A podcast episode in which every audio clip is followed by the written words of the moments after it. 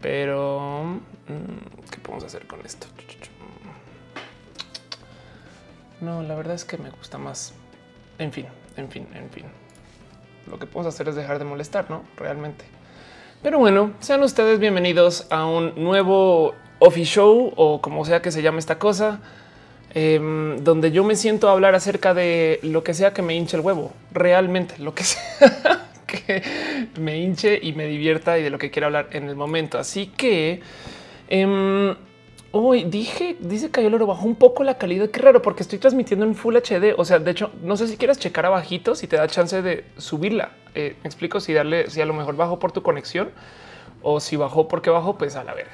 O si bajó, o sea, capaz si yo me veo, yo no me veo a 30 marcos, que es lo que dan estas pobrecitas cámaras y esas cosas. Pero bueno, el caso es me dicen en el chat, eh, dice Scarlet Pixel WhatsApp, dice X35 No te escucho, pues porque no, no estaba hablando.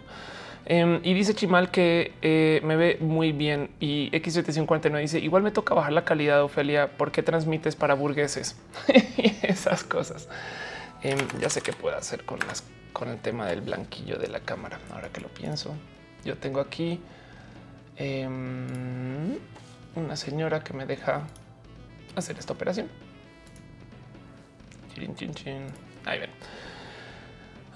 bueno, en fin, una de las cosas que estoy probando en esta, en esta transmisión de hoy es, no saben la cantidad ridícula de música en MIDI que conseguí.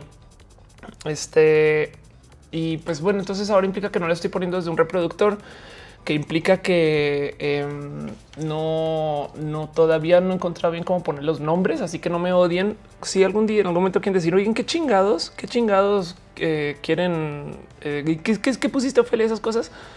Pues ya, ahí les, les aviso y les digo, bueno, tú ya desperto. Hola gato, venga y saluda a la cámara. en fin, pues sí, tenemos eh, como siempre, estoy yo, como siempre está Matú y está el hashtag escritorio desorganizado que está súper organizado y tenemos ahí mesitas para los que quieren saber cómo va la cosa. Ahí están las plantas de mota este, y la colección de videojuegos y la clona. en fin, volvamos a Matú y esas cosas. Em, así que eh, voy a voy a estarle moviendo un chingo a un par de cositas hoy de nuevo. Ya sé, ya sé que eso lo hago muy constantemente. Em, pero bueno, en fin, así las cosas. Voy a darme chance. Vamos a hacer lo siguiente. Voy a darme chance de tuitear em, que estamos en vivo. Entonces mm, vamos a escuchar música. No se asusten eh, y ya vuelvo y arrancamos el show formalmente. ¿Les parece? En el Inter em, no sé, cuéntame un tantito qué andan haciendo. Es un fin de domingo y a mí me encanta hacer estos streams porque la neta, neta, ¿quién hace algo los fines de domingo? Es como que nos echamos el chaquetazo mental de sí, voy a adelantar el trabajo, güey, porque pues así, güey, este, pues así, así yo tengo todo listo para mañana y no hacemos ni madres, no? Em, pero, pero bueno, voy a ponerles. A ver, busco algo acá bonito para poner en mi super turbo mega requete ultra big lista que además la estoy navegando desde un iPad. Em. Caray, perdón. Segundo. Ya ven, che Red Bull me va a matar la garganta. Este, em, pero nos voy a poner musiquita y no más porque vi que alguien preguntó que por qué chingos estás poniendo música en mi. Francisco Álvarez dice y es porque justo em, cualquier canción rola que pongas en un stream ya es pedos, güey. No, ya es que violaste mis derechos, no sé qué, bla, bla. Entonces un día dije, güey, voy a buscar música en mi random y me cayó el 20. Güey, yo puedo poner esto en un stream y, igual nos gozamos como las versiones alternas de la música. Este yo sé que es una bobada, pero por lo menos pasamos el rato escuchamos música juntos y em, me pegué. Ahí les va, les va a poner eh, DF0 Big Blue en su versión en MIDI. No la he escuchado. Entonces, si nos sale una gran sorpresa horriblemente eh, compuesta, nos divertiremos con la música mal hecha. ya vengo, voy a tuitear. Ya vengo.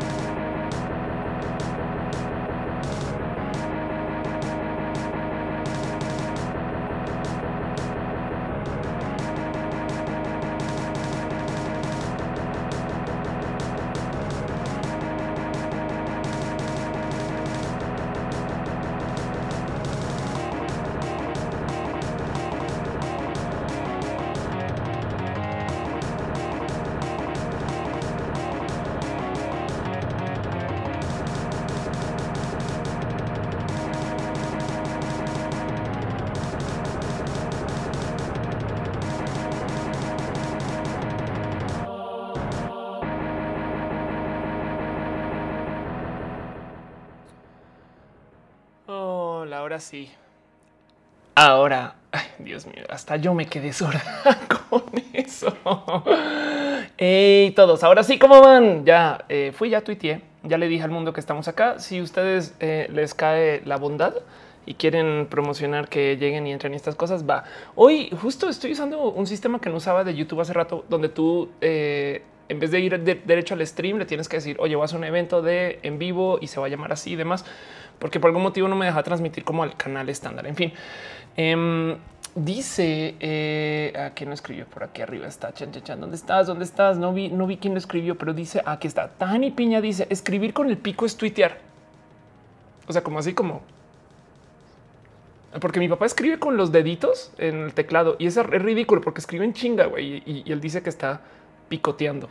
en fin, este hoy, hoy, eh, de hecho, están preguntando mucho por la tía Vale. Les voy a mostrar dónde está la tía Vale porque esto es de lo más entretenido de mi vida y es que volteamos y allá esa luz que está ya prendida, eso, eso es el departamento de Valentina Moretti. Em, y podría hasta saludar, de hecho, si se está viendo. A lo mejor y se aparece, a lo mejor y no. Vale, está jugando LOL. Ella le gusta transmitir cuando juega, entonces no sé si está transmitiendo en este momento. No me alcanzó a dar tiempo para checar, pero en caso que sí, pues es una pasada. En caso que no, pues igual me pasen por su canal y denle subscribe. Este y aprovecho y les muestro porque algo, algo raro pasó el fin de semana. perdón, la semana pasada eh, estaba. Miren, yo estuve en Jalisco la semana pasada, es la semana del mes pasado, un chingo de veces, güey, y me quedé con estas ganas de tener un pinche agave, güey, agave tequilero, Weber, Weber azul. Y los porque yo en carretera y los veía, y yo, güey, qué chingón, no manches, quiero, no sé, güey, eso. Em, entonces, un día estaba como medio en la aburrición un tantillo y dije, güey, porque yo pensaba cuando estaba en Jalisco, si yo estas madres, si yo compro una semilla, debe ser inmensa, no sé cómo es. O del otro lado, em, si no me puedo ir con un aeropuerto, güey.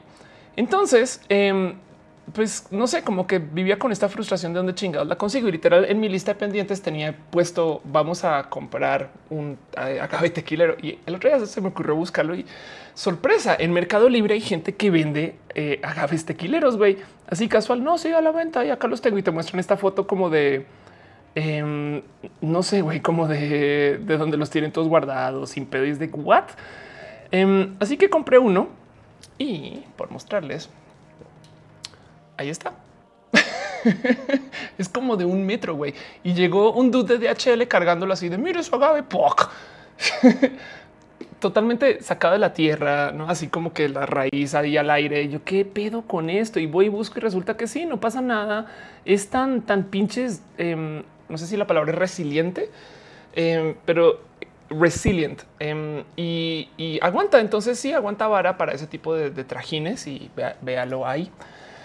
Ah, así que eh, este wow, ya le entraron todos. Ay, bueno, ok. Entonces, bueno, aprovecho y saludo a la gente que está acá. H-San, eh, Gerger, Tajani Piña, Two Worlds, eh, Klaus Carmona, David Javier Áviles, Crisis, que está de pasadita. Hola, ¿cómo vas? Em, y, y no más les voy a volver a recordar. Díganme ustedes cómo ven, cómo se escucha, porque dependo de ustedes para saber exactamente eso. Em, y, pues bueno, y veo que en Twitch está Valentina, está Blue Lena, está Dahemon, está caray, no puedo leer bien el Polaris, está Polaris con un nombre que casi que no leo. Este em, y en fin, Shori Yang y etc. Mucha gente, gracias por pasar.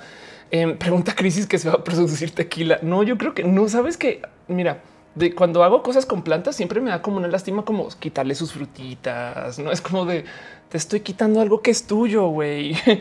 Em, entonces, no, la verdad es que eh, lo más probable es que se quede ahí por mucho tiempo, la vea crecer. Espero que viva, no? Porque como soy yo seguro, logro estrangular un agave que parece que es una planta creada para nunca morir en la vida.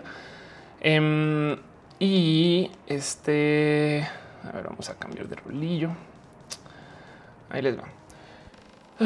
Bueno, entonces dicen que se ve y se escucha bien. Veo que hay mucha gente que ya le entró. Dice Valentina que puede salvar desde allá. A ver, ahí ves. Dice, dice mucha gente en sobre todo en el chat de, Twitch. 10 mil cosas están hablando ya en chinga de lo que yo puse en el título del video. Entonces, primero, primero les, vamos, les voy a decir qué pedo. A ver, pasa lo siguiente. Resulta que la semana pasada, aquí estás. Ya, Perdón, me desespero un tantito con la música de fondo. Resulta que la semana pasada em, también está como, no sé por qué, está hablando con un par de amigos acerca del tema de poderío militar. O sea, es una bobada, yo sé. Eh, ahora tengan en cuenta que yo vengo, mi papá es piloto eh, de como de avionetas y hace rato una abuela, pero pues yo yo me crié en avionetas. Entonces como que siempre he tenido mucho gusto al tema aeronáutico en general. Y no sé si ustedes saben, pero Freddy Vega, eh, el, dude, de, el dude, ese güey, el de eh, Platzi es súper, súper, súper eh, apegado al tema de, fuerzas militares y demás. Entonces yo tenía como esas discusiones con él acerca de navíos y, aviones y demás. Y pues todo este tiempo que yo estaba en México, la neta, neta, nunca me ha dado chance de investigar qué chingados es la posición de México en el tema de lo militar. No sé por qué, es como que nunca me llegó eh, de nariz. Entonces, em, como que el fin de semana justo me dio por buscar. Entonces, esta es una página random, no? La verdad es que todos estos datos vienen de una eh, recopilación de estadísticas que hace la CIA, que lo publica una cosa que se llama el CIA World Factbook. Aquí está, eh, donde literal te, o sea, caray, encontré justo la página de Wikipedia lo que les iba a mostrar, no? Pero a ver, de nuevo, CIA World Factbook, donde eh, literal tú casi, casi que es como el dat, el eh, el, iba a decir el datolario, el espacio donde eh, publican toda la información eh, acerca de cada país, no por así decir, em, de según lo que la CIA, entre comillas, sabe. Me explico. O sea, es información libre, pública, pero si algún día quieren saber, por ejemplo, no sé cuál es el dato técnicamente más accesible, em, como por, pero por lo menos más estándar acerca de población o no sé, es como que hay tanta gente que se cuelga de este de esta fuente de información que luego lo ven en noticieros, periódicos, literal, en gente para tomar decisiones eh, de negocios, etc. Pero bueno, entonces em, esto es el, el, CIA World Factbook. Y pues bueno, me está asomando en esta página que literal levanta solo el tema de fuerzas militares. Y pues sí, México es un país que tiene 123 millones eh, de personas, de los cuales eh, técnicamente 48 millones de personas pueden técnicamente presentar servicio. Y estaba como viendo y de repente dice tanque cero, güey. O sea, ¿cómo, güey? ¿Cómo que tanque cero? ¿Qué pedo? Em, y, le pregunto a Twitter, ¿qué pedo, güey? ¿Qué es esto? Y la banda me, arrancó así como a bañar con una cantidad de información de, no, pero es que sabes que lo que pasa es que México tiene tanquetas. Em, no tanques, no? Entonces, eh, y luego alguien me dice, mira, justo vean esto está acá en YouTube. Si hay nuevos tanques, espero que esto no sea una broma. Va a ser una broma, lo sé que va a ser una broma. Este, no, sí, ahí está alguien que está mostrando un video donde pasan tanques de guerra. Em, entonces eh, me queda la duda de qué pedo, no? Ahora, esto es una pregunta del 2010 que dice por qué México no cuenta con tanques de guerra y demás. Y mucha gente me arrancó a decir, sabes qué? Em, la verdad es que pues, México no tiene esa posición de eh, como de enfrentamiento, no? Que me parece un tanto raro. O sea, está chingón. Yo, yo luego lo que preguntaba en Twitter es es win, es cool, no? O sea, pues técnicamente no, eh, pero, pero eh, no, no, no sé, no como que luego todo el mundo dice, pues güey, y el narco y no sé qué es, como que sí se necesitan. Entonces, evidentemente, hay dos, hay dos puntos de vista de este tema. Em, pero, pero pues sí, entonces quería como platicar y preguntar si uno va a darle un poquito de scroll a lo que estaban diciendo en Twitter, porque estuvo por acá arriba. Dice que Rang, respondiendo al título, tiene mucho que ver con la idea de Estados Unidos no dejando a México tener dicho armamento. Si te das cuenta, la fuerza aérea mexicana tampoco es tan grande en comparación a los Estados Unidos. Ok, primero que todo, la fuerza de cualquier país, menos quizás Corea del Norte y Rusia, no compara con Estados Unidos y eso, no? Eh, recuerdo que voy a ver si lo encuentro rápido. Es que chino, eso me pasa por no preparar. Ricardo Ward en Twitter. Eh, pues todavía estás como Ricardo Ward. Es que como estás, creo que estás en transición.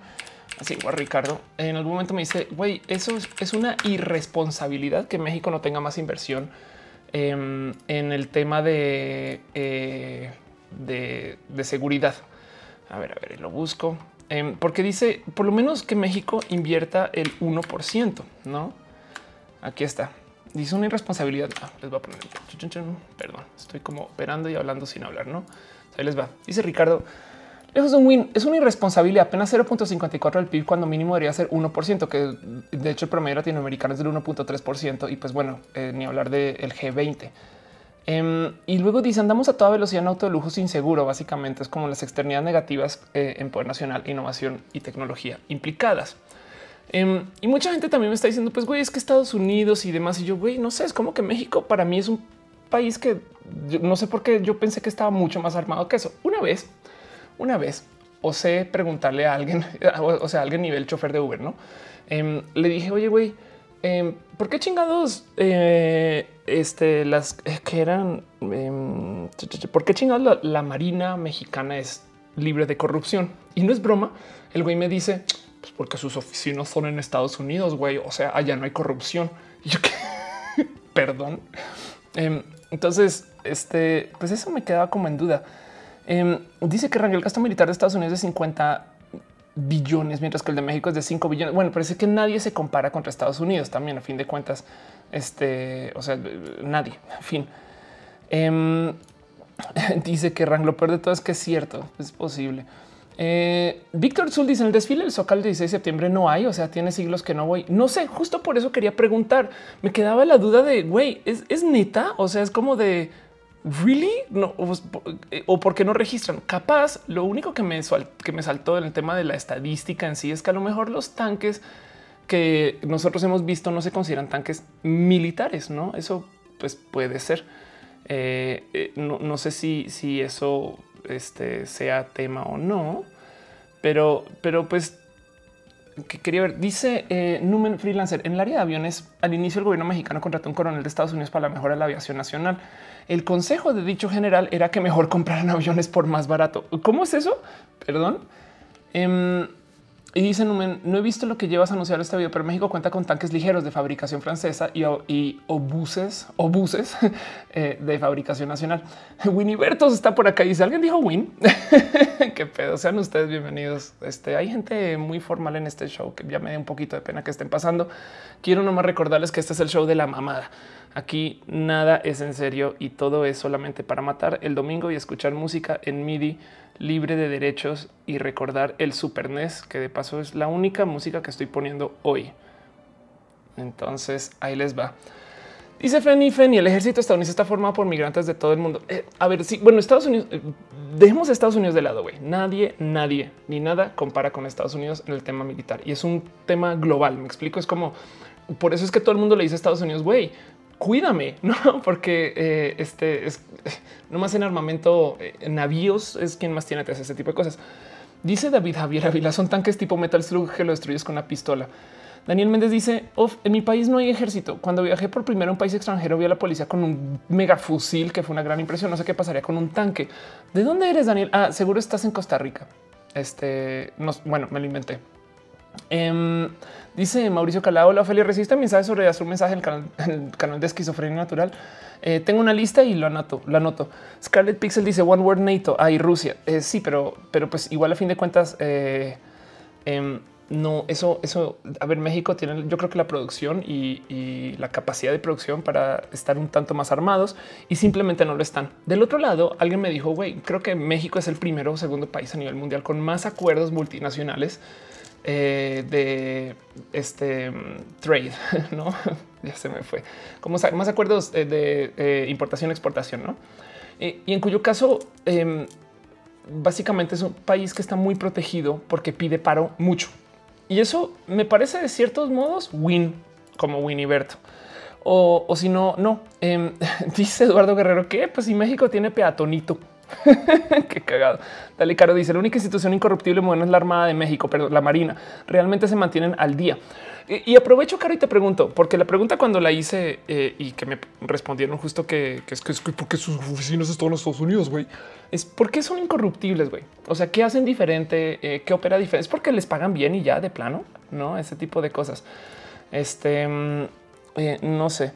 Dice eh, Scarlett Pixel, no necesita tanto armamento. Idealmente, la idea es que Estados Unidos nos protege en caso de guerra. La verdad, sí, pero a ver, e, eso en un país que tiene eh, Pemex, porque Estados Unidos entró a invadir este y se quedó con todo el petróleo y tocó eh, expropiar y nacionalizar. Em, no, o sea, yo, yo creería que al revés, güey, que México está muy listo para, para, para decirle qué pedo a Estados Unidos en caso de que debe ser un mierdero. No sé, me pregunto qué hará Canadá en ese caso. Dice Freddy Smith, em, ¿México no produce armas? Es una pregunta. Dice Isaac Álvarez Aiza que si voy a ir a letras, lo más probable es que no. Dice Eduardo Guerrero, tenemos un ejército de los nerds. H. dice el servicio militar en México es más que servicio, más servicio social que realmente entrenamiento militar. Oigan, que eso es una buena pregunta. ¿eh?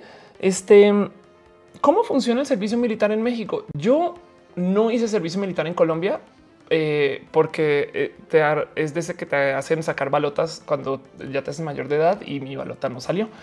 Em, pero es como muy, para mí era muy normal escuchar que todo el mundo, yo sé, yo tuve muchos amigos que fueron al servicio militar eh, y, es como muy, es como muy cultural y es muy normal escuchar del servicio militar en Colombia. Y ahora que lo pienso, no he escuchado a nadie hablar de cuando hizo el servicio militar en México. A lo mejor pueden ser este, cosas de mis amigos.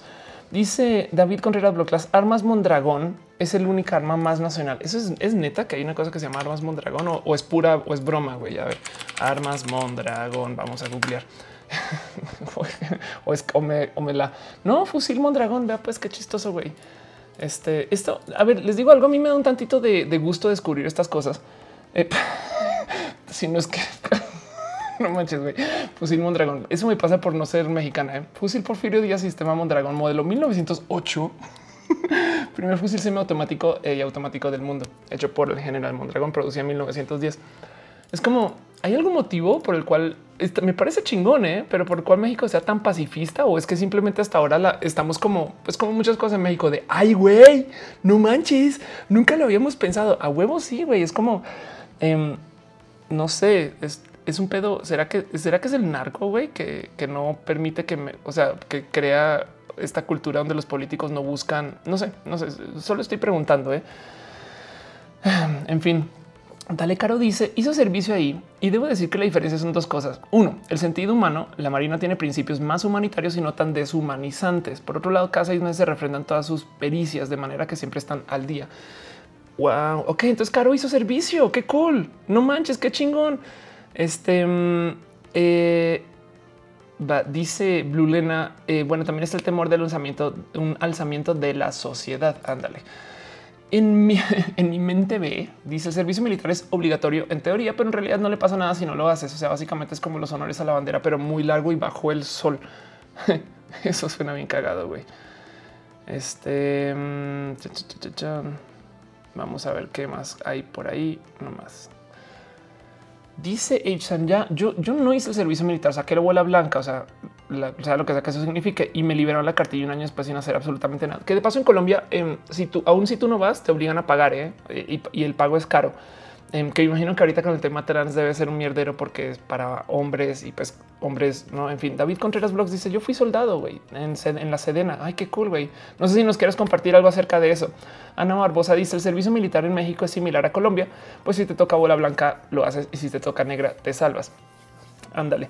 Pero fíjate que ahí arriba este, este, alguien dijo que le tocó bola blanca e igual no lo hizo. Mauricio que la dice, explícanos porfa cuán importante es que México tenga una buena armada. ¿Cómo es que México, objeto de deseo de países invasores, este, para que esos deban de tener un buen armamento? a ver, el tema de el tema del armamento en general no es güey, vamos a invertir para que México tenga un chingo de herramientas para que vaya a atacar a 16 países y de repente Guatemala es mexicano. Em, me dijo alguien muy de modos muy acertados eh, en respuesta a mi tweet. Es más, vamos a ver justo qué chingados fue eh, lo que mm, lo que me tuitearon, eh, lo, lo, que me tuitearon, porque porque alguien me dice, a ver, of course, eh, tanques. Vamos a ver, lo encuentro en chinga. Pero me dice alguien, güey, claro, claro que em, chin, chin, chin. A ver. a ver, aquí está el tweet. Ok, un momento lo muestro.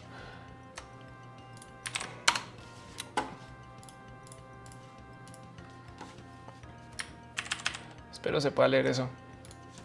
Ups. Ahí ven. Las respuestas que me dieron, ¿no? El ejército de México es considerado un ejército de paz. Ándale. Después de la Primera Guerra Mundial se decidió no volver a estar en guerras, güey. Aunque eh, tengo entendido que México estuvo en la Segunda Guerra Mundial. Entonces, what? Em, dice em, este aquí está la respuesta de Ricardo, no? Que checan acuse. Ah, caray. Ándale, volvamos. Este dice que es muy responsable. no lo digas en voz alta, va a querer invadir otra vez los españoles y los franceses.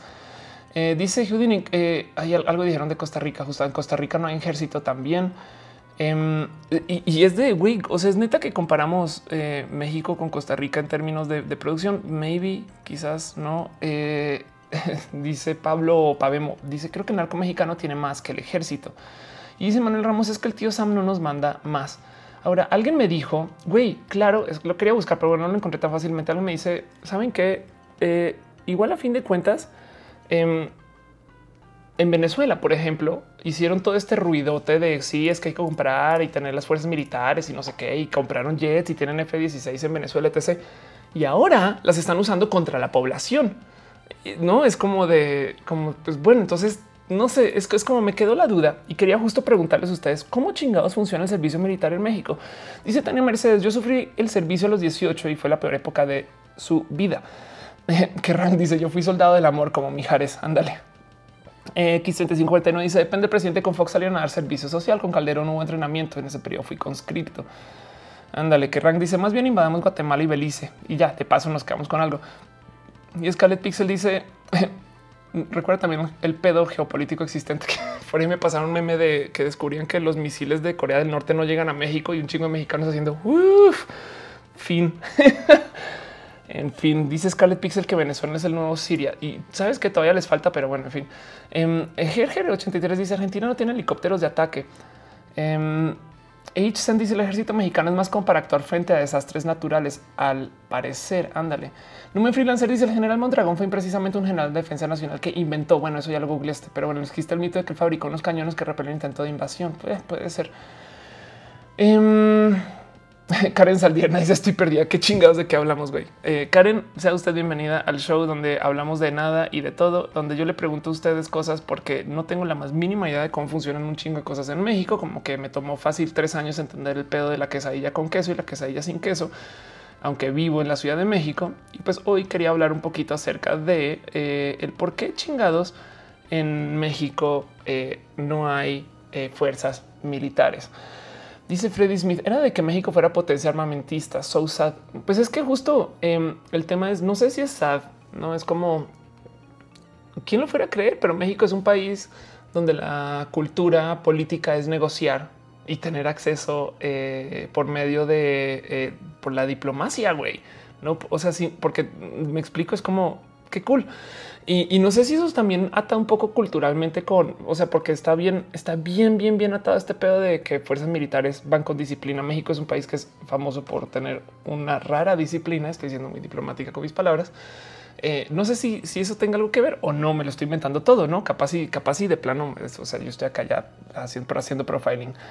Eh, dice Scarlet Pix en México desarrolló un rifle de asalto basado en la checa G36 que se llama el FX05. Madre mía, cómo se pronuncia eso. Eh, Shuicuatl.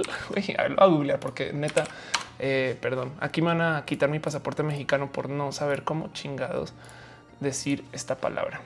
Eh, pero bueno, ahí les va. Vamos a ver en español.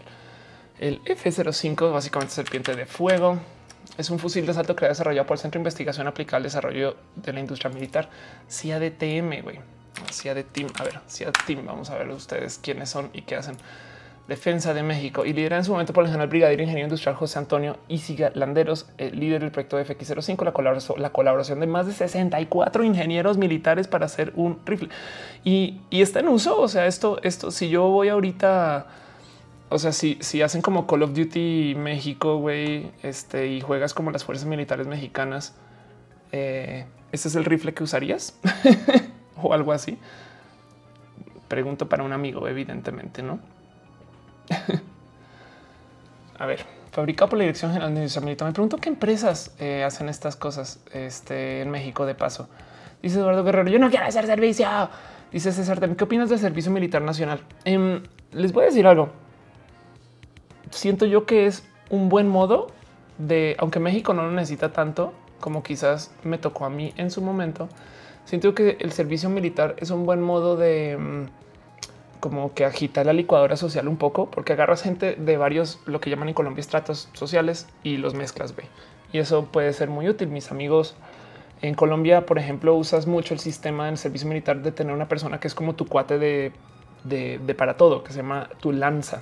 Yo tengo unas, unas amigas ahora porque transicionaron a quienes digo lanza justo por eso. No sé, siento que siento que si añade, eh, eh, eh, no sé, es como hay gente que dice, es que yo quiero ir a estudiar ya la chingada y es de dude. Es un año en el que la neta vas, conoces, paseas, te viajan em, y, a, lo mejor sales en mejor estado físico este, y pasan cosas, no? Em, a ver, dice en mi mente ve es verdad lo que dijiste, sería un tema del servicio con la onda trans. Justo me recordó un debate donde el conservador decía que desastre en las instituciones y cada quien define su género.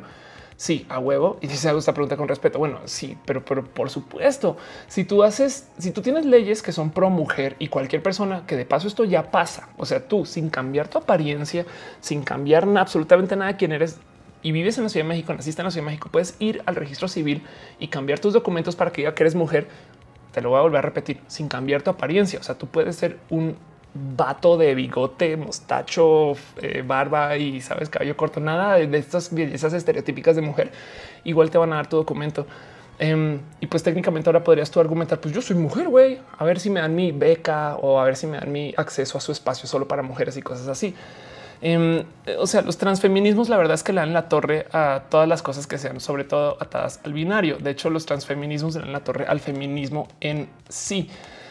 Pero bueno, sí, en cuanto al servicio militar, pues también evidentemente ahí tenemos un pedo. Em, dice Cayo en cuanto al servicio militar, el género, el supuesto es que solo hombres y mujeres que lo decidan pueden hacer y liberar el servicio militar obligatorio para ciertos trabajos. Em, dice Eduardo Guerrero, busca videos de policías que se caen y verás lo divertido que es. Ok. Dice que el oro el, el FX05 igual ya no está en uso. Wow, ahí ves. Um, Netes TV dice aguante, aguante resortera. Buenas noches, por cierto. Buenas noches. Y que Rank dice los países prefieren usar la diplomacia porque a ninguno de los dos les conviene partirse la madre a menos que sepan que van a ganar. O sea que, es que, alta probabilidad. Sí, bueno, evidentemente, a ver, ¿por qué tenemos fuerzas militares? No, neta, sobre todo tan, tan rudas. ¿Por qué Estados Unidos invierte tanto dinero en la fuerza militar? Bueno, primero que todo está lo que llaman el complejo industrial militar, el military, industrial complex, que básicamente es un eh, la industria en sí, no es como si tú justificas que hay peligro en el mundo y la banda se asusta, pues te van a dar varo solo porque sí, no? Y es de estos miedos como muy de Hollywood, donde eh, los, los generales entonces se inventan cosas para que la para que tengan varo, no sé qué, pero la verdad es que es un tanto real. Del otro lado, del otro lado, eh, la industria se autoalimenta y técnicamente desarrolla un poco el uso de tecnologías y estas cosas. Entonces hay algo, hay cosas positivas que salen de ahí. También eh, son una pequeña forma como presión al pueblo porque tú tienes a la gente inscrita de tu lado y, básicamente les dices qué hacer. No, o sea, imagínate este máximo seguimiento eh, por parte de, la banda que no tiene dinero. Eh, porque, porque ahora sí, si tú les dices duerme acá y van a dormir y ya, fin, se acabó nada de que hay que negociar con ellos etc. Del otro lado, el verdadero motivo por el cual nos mantenemos eh, eh, la situación de armamento es por algo que se llama en inglés se llama deterrence. No sé cómo se llamaría en español, pero el punto es eh, saber. Es como la idea no siempre es usarlo, pero saber que en caso de que sea necesario se usará, porque si no, nunca te toman en serio. Me explico. Es como por eso es que hacen tantos es ser bullies, no? Pero es que, y ahí sí como, como esta peli eh, eh, romanticona hace rato que se llama Love Actually, que para los que la recuerden, donde en algún momento dicen, güey, los bullies solo responden a la fuerza. Eso, la idea es, si tú vas a entrar a una negociación em, y tu compañero te dice, ¿sabes qué? Si cualquier cosa, pues yo estaciono botes allá afuera, güey, y pues, barcos de guerra, güey, y yo no, yo no sé, yo no sé. Entonces tú le dices, pues güey, yo también tengo los míos, qué pedo, no? Técnicamente el plan no es nunca dispararlo, siempre se va a decir detenciones Em, pero, pero pues a fin de cuentas así es como se negocia, ¿no? O sea, Corea del Norte realmente no, o sea, nadie les cree 100% que vayan a disparar un misil nuclear, pero el hecho que los tenga les da una posición única de negociación.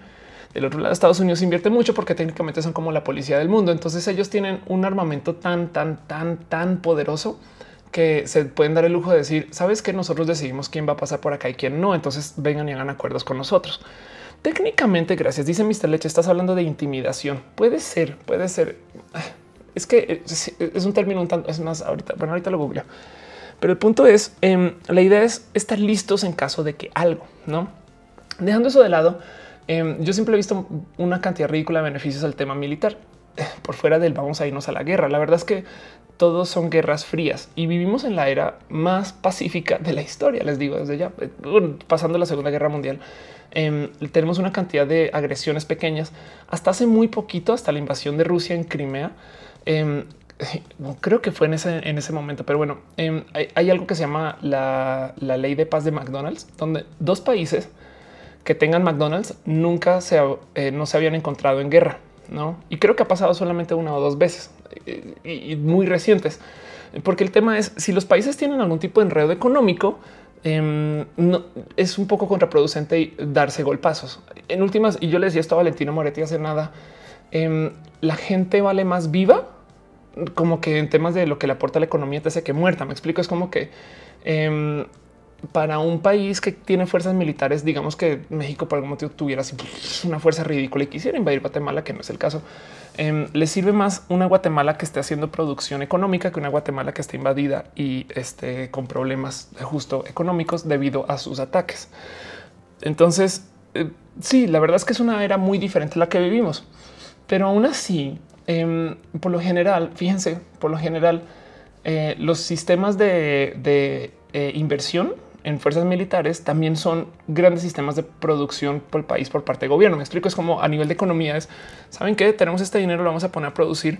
Em, eh, literal, vamos a hacer aviones, güey. Y eso desarrolla la economía local. Entonces me asombra que no estemos haciendo un gran desarrollo de aviones en México, aunque hace como dos streams hablamos de Oaxaca Aerospace Em, que desarrollaron este avión que es como un, clon del, eh, del fan racer de Macross. Este, em, pero bueno, dice dale caro. Esa palabra tan compleja que estás buscando se llama por si las moscas. Huevo, la neta, sí. A ver, vamos a ver qué dicen ustedes. Eh, un segundito del tema. Dice David Contreras Blogs. La FX05 se quema y se dobla. Por eso es la serpiente de fuego. qué cagada. Eh, Daniel Niño o le dice en México no te intentan hacer el servicio militar, solo vas un sábado domingo a marchar al cuerpo, al campo militar. Es neta, es neta eso. Eh, Luis Molina Arteaga dice quisiera ser igual de inteligente que tú te vas y la verdad tengo un teleprompter allá. Este todo me lo dicen. Dice Cuacarraquear en México el servicio militar y sus sorteos siempre fueron corruptos. Eh, depende. ¿Por qué? ¿Por qué todo en México es así? Güey, ya algo. Dígame algo en México que funciona chingón, por favor.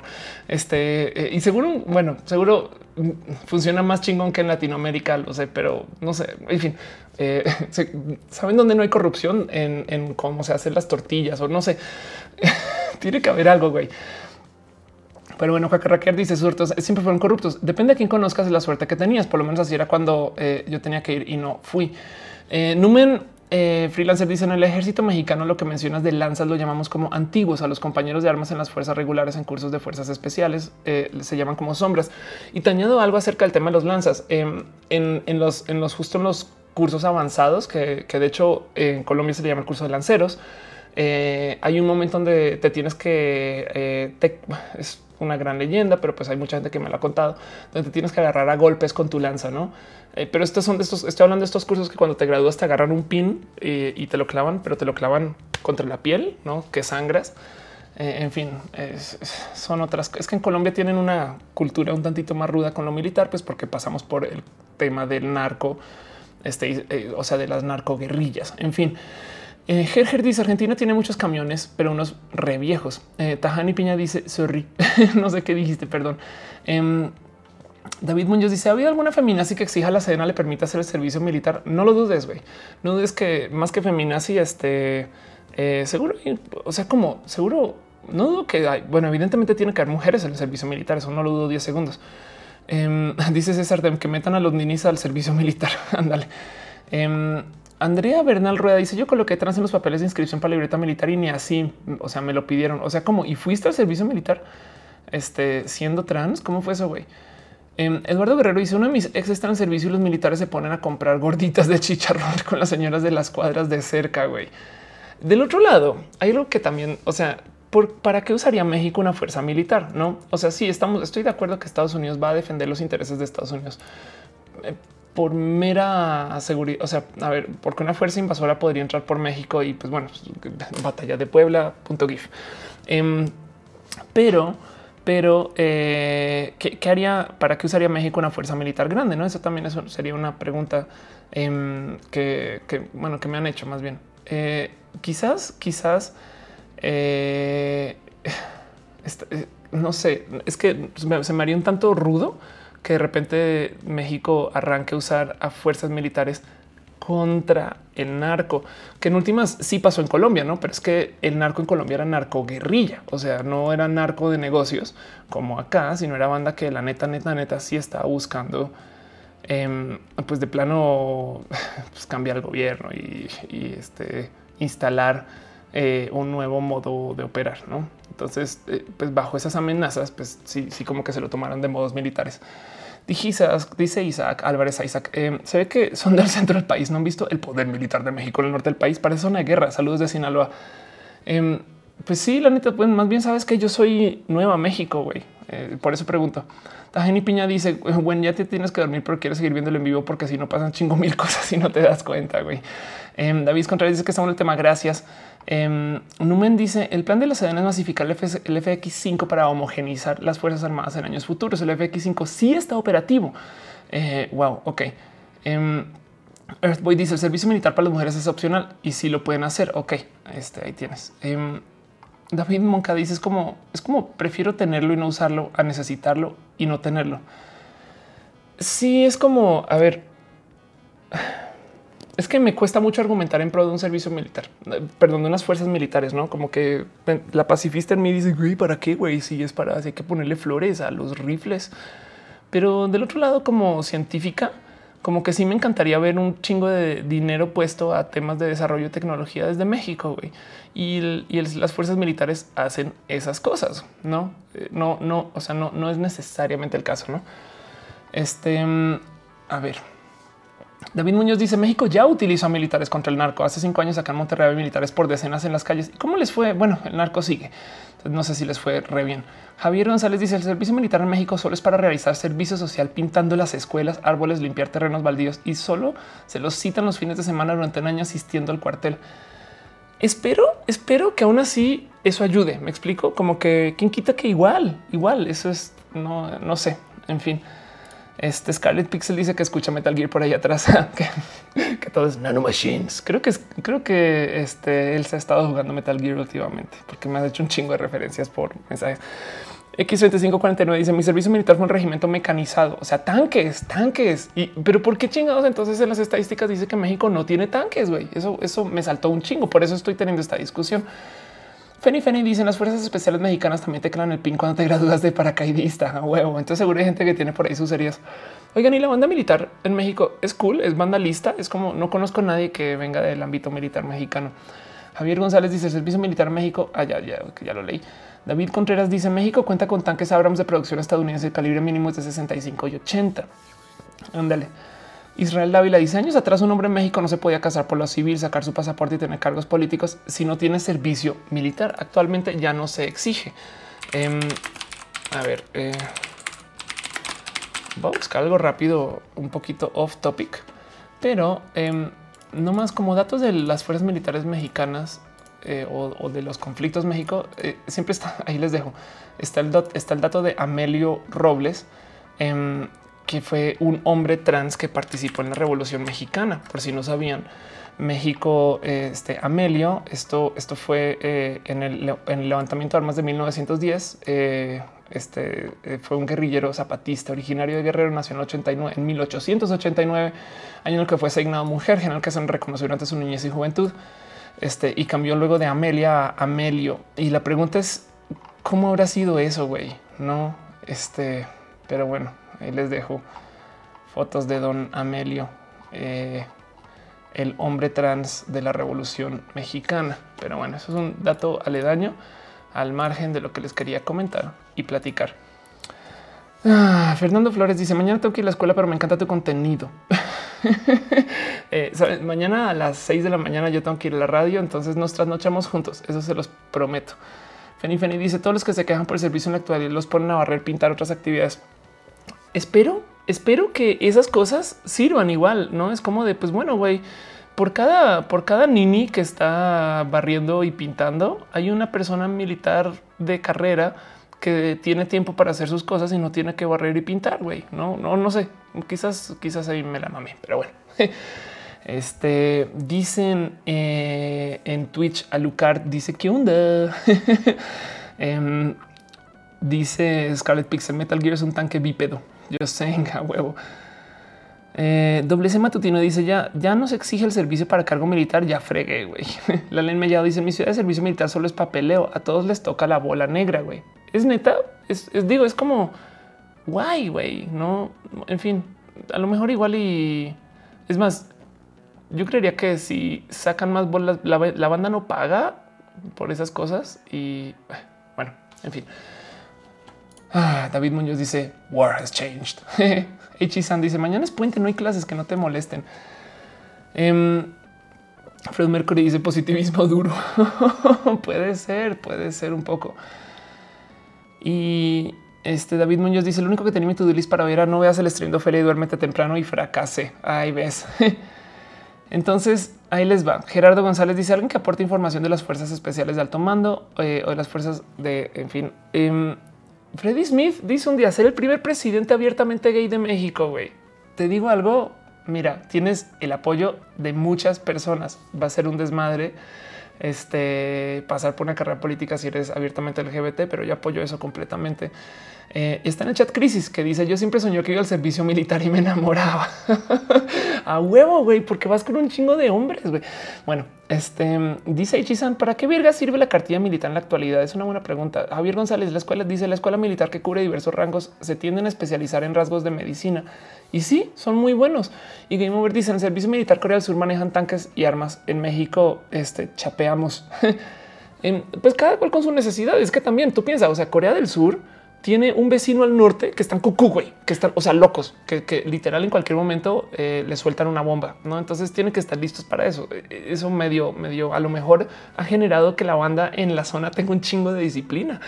En México, en últimas, eh, tiene cosas donde las cosas son muy relax. Eh, Ivo Warhawk dice que se siente ser madre de hermosos gatos, güey. Pues la neta, neta, mire, poke. Matú te hablan. Ahí ves. Ay, ay, ay, ay, Pero bueno, en fin, este dice eh, Dale cara, no hay azul y blanco. Realmente es de una decisión de cada cual o eh, ir o no ir a hacer el servicio. Ándale, la Mella dice servicio militar es solo para las reservas.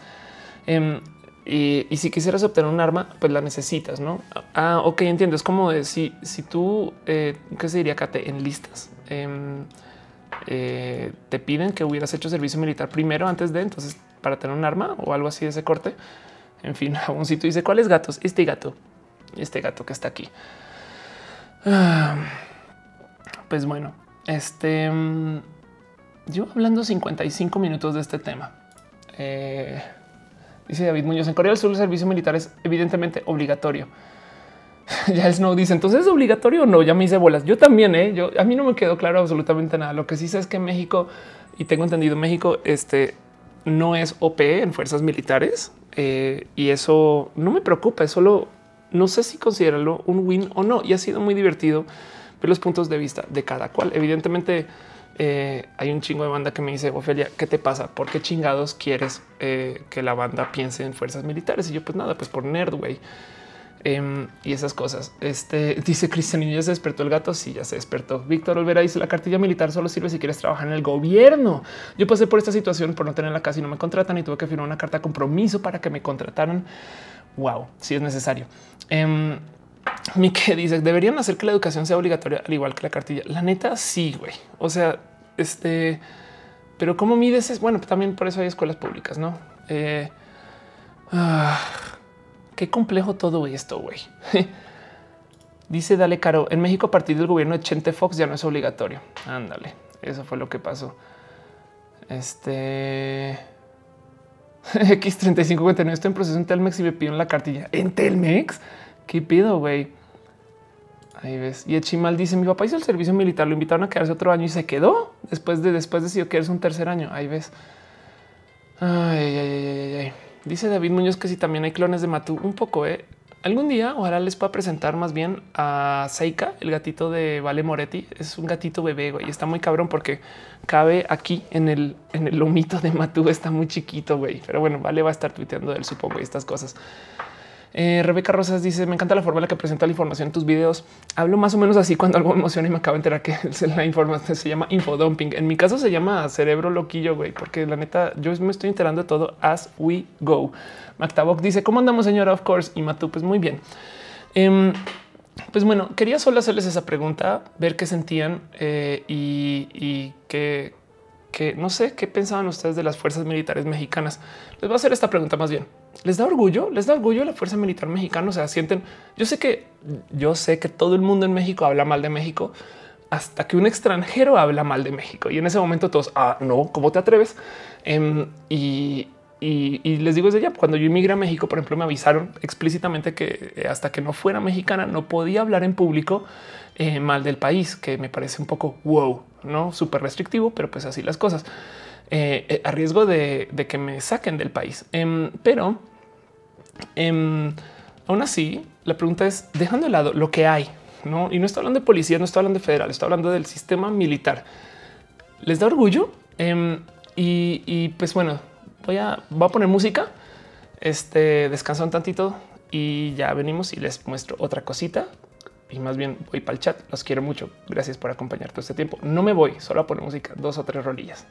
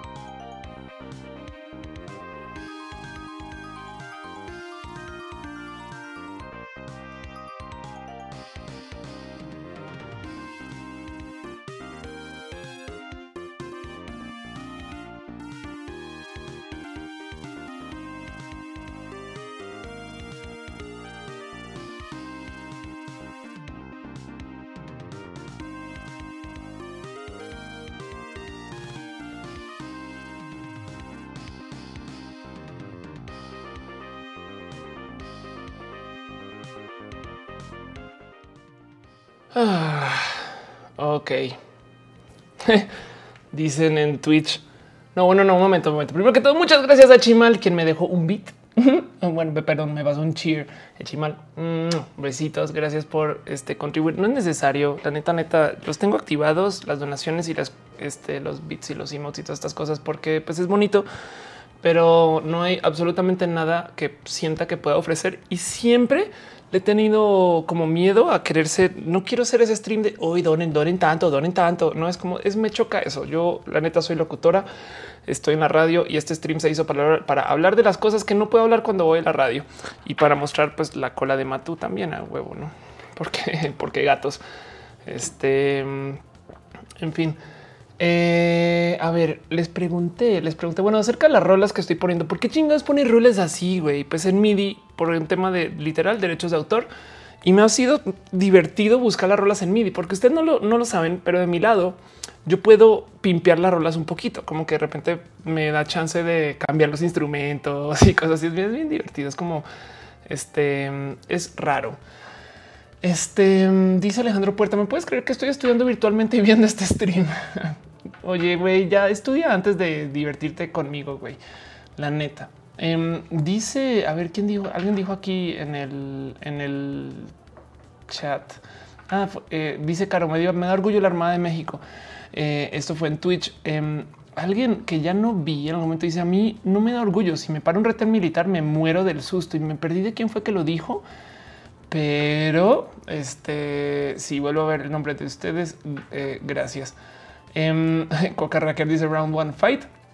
La neta, sí es este. Vico Armenta dice: Ya llegué, está chido el tema del armamento militar, pero jamás me ha obligado a hacer servicio militar, pues mi gobierno me encontró inútil. Que de paso, eso es algo que dijo Caro también en el chat de Twitch. A ver, primero que topar los confundidos. Este stream se está enviando al mismo tiempo a twitch.tv slash of course como a youtube.com slash of course. Y Caro dice: Si tu fenotipo es eh, o sea, si presentas diferencias fenotípicas a lo normal, el ejército en chinga te excluye, güey, como no apto para actividades militares. Me imagino que igual tienen tantas personas que se pueden dar ese lujo, ¿no? Y, no se considera eso discriminatorio porque la neta eh, estandarizan tanto, ¿no? Que si ya no te queda eh, un arnés, entonces ya tienes pedos, ¿no? Em, no sé, no, en fin. Eh, Fredo Mercury dice contra eh, Original Soundtrack. Ahí lo tengo. Ahorita prometo que pongo cosas. Dice David Contreras Blogs. Hay soldados extranjeros en el ejército, son de la Marine, de los Marines Corps y andan en varias partes en noroeste del país. Wow, qué pinches raros.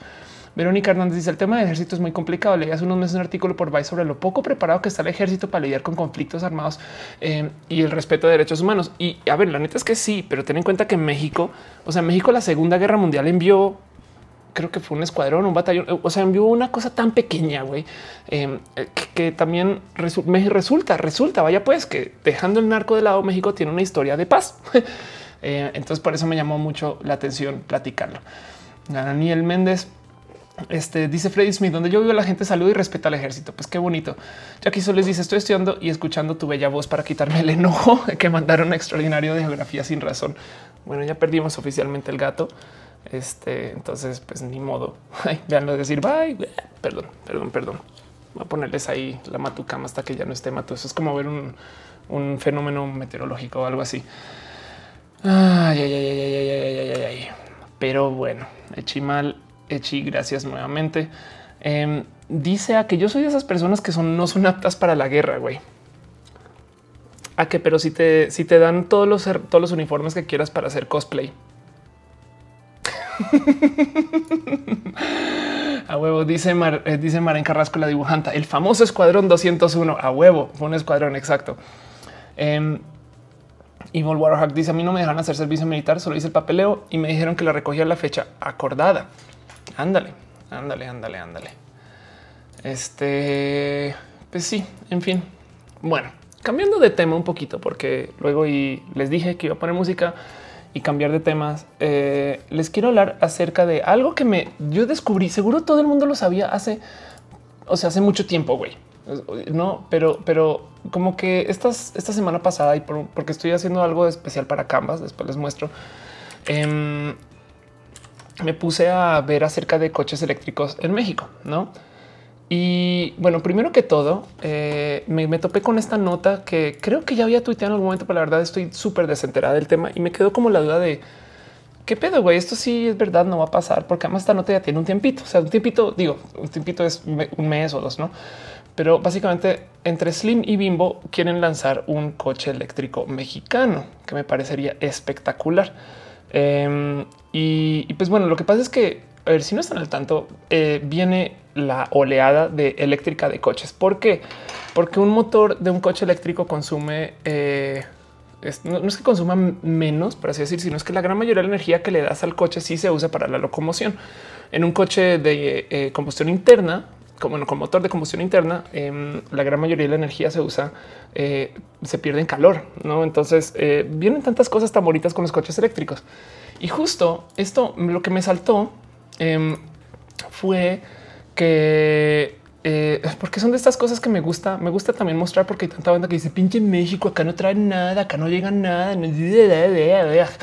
No, este como sudaca, eso les va a decir como suramericana. Este, a mí, para mí, a mí, para mí, México es espectacular porque tienen una cantidad de cosas que el resto de Latinoamérica no.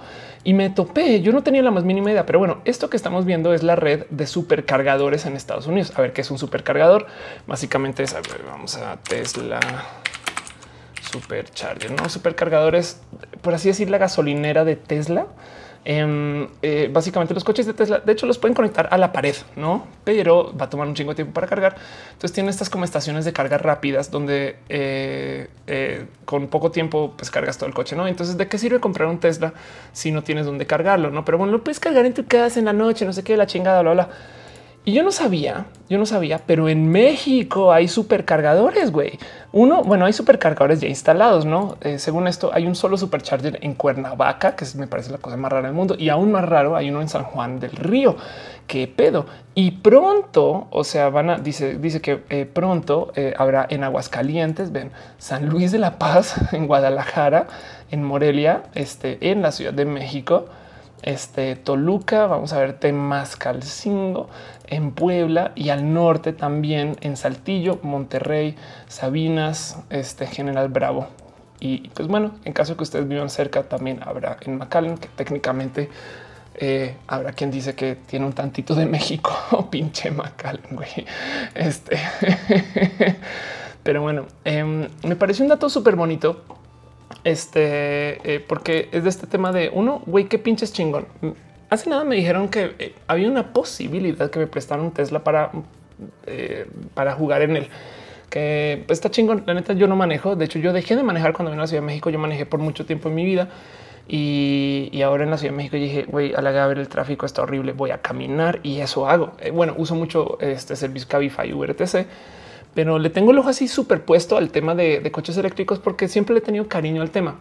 En lo personal, yo siempre he querido tener una moto eléctrica, por una moto digo una super bike eléctrica. No existen o no he visto algo así como que eh, comercial. Eh, sí, igual si existiera no la podría pagar ahorita. Em, pero, pero, este, no sé, quería como compartirles un poquito este, eh, acerca de la situación de eh, Tesla para, para México, que yo no pensé que fuera tan cool. Es como de digo, yo sé, va a haber seguramente un supercargador eh, y seguramente va a ser en el dealer de Tesla. lo cual va a ser está de la Gaber, no porque tú compras tu coche y tienes que ir hasta Polanco para cargar y volver quizás. Pero, pero pues eso puede ser. Dice Javier González, el desarrollo de una batería infinita ya se logró desde el 2009 y México no dejó que se patentara y se tuvo que registrar en España. Esto es por marketing. ¿Puedes darme un poquito más de información de eso, Javi? Em, bueno, primero que todo, batería infinita suena algo que rompe las leyes de la física, pero dejando eso de lado, yo creería que em, también tenemos un problema donde si tú tienes un cargador que cargue muy rápido, quema la batería, también tienes una vida de baterías irreemplazables, estas cosas. Polo Rojas dice, me encantaría tener un Tesla lo más pronto posible. Saludos, qué ondilla, Polo, ¿cómo vas? Qué bonito verte por acá. Para los que no saben, saludos, está en el chat de YouTube, él fue invitado acá. Este, bueno, Coacarraquear también pasó y fue invitado y lo ignoré del total. Este, entonces, este, pues gracias por darse chance otra vez por estar acá. Abraham Barbosa dice cuánto cuesta un Tesla. Es una buena pregunta. Vamos a hacernos esa pregunta. A ver. Este, a ver si por chance, a ver, vamos a googlearlo así, plano costo Tesla México. A ver si, si esto nos dice algo. Los precios oficiales. A ver, esto está en, esto está en Shataka, que pasa es un medio muy bonito con quien un día dije, ¿por qué no hacemos algo y no hemos hecho nada todavía? Soy horrible. Pero el modelo S60 y 60D Este que es que cagado. Es el Tesla más barato que vas a poder comprar en México. Em, precios aquí están. Son de un millón 500 mil 400 pesos y un millón 600 mil.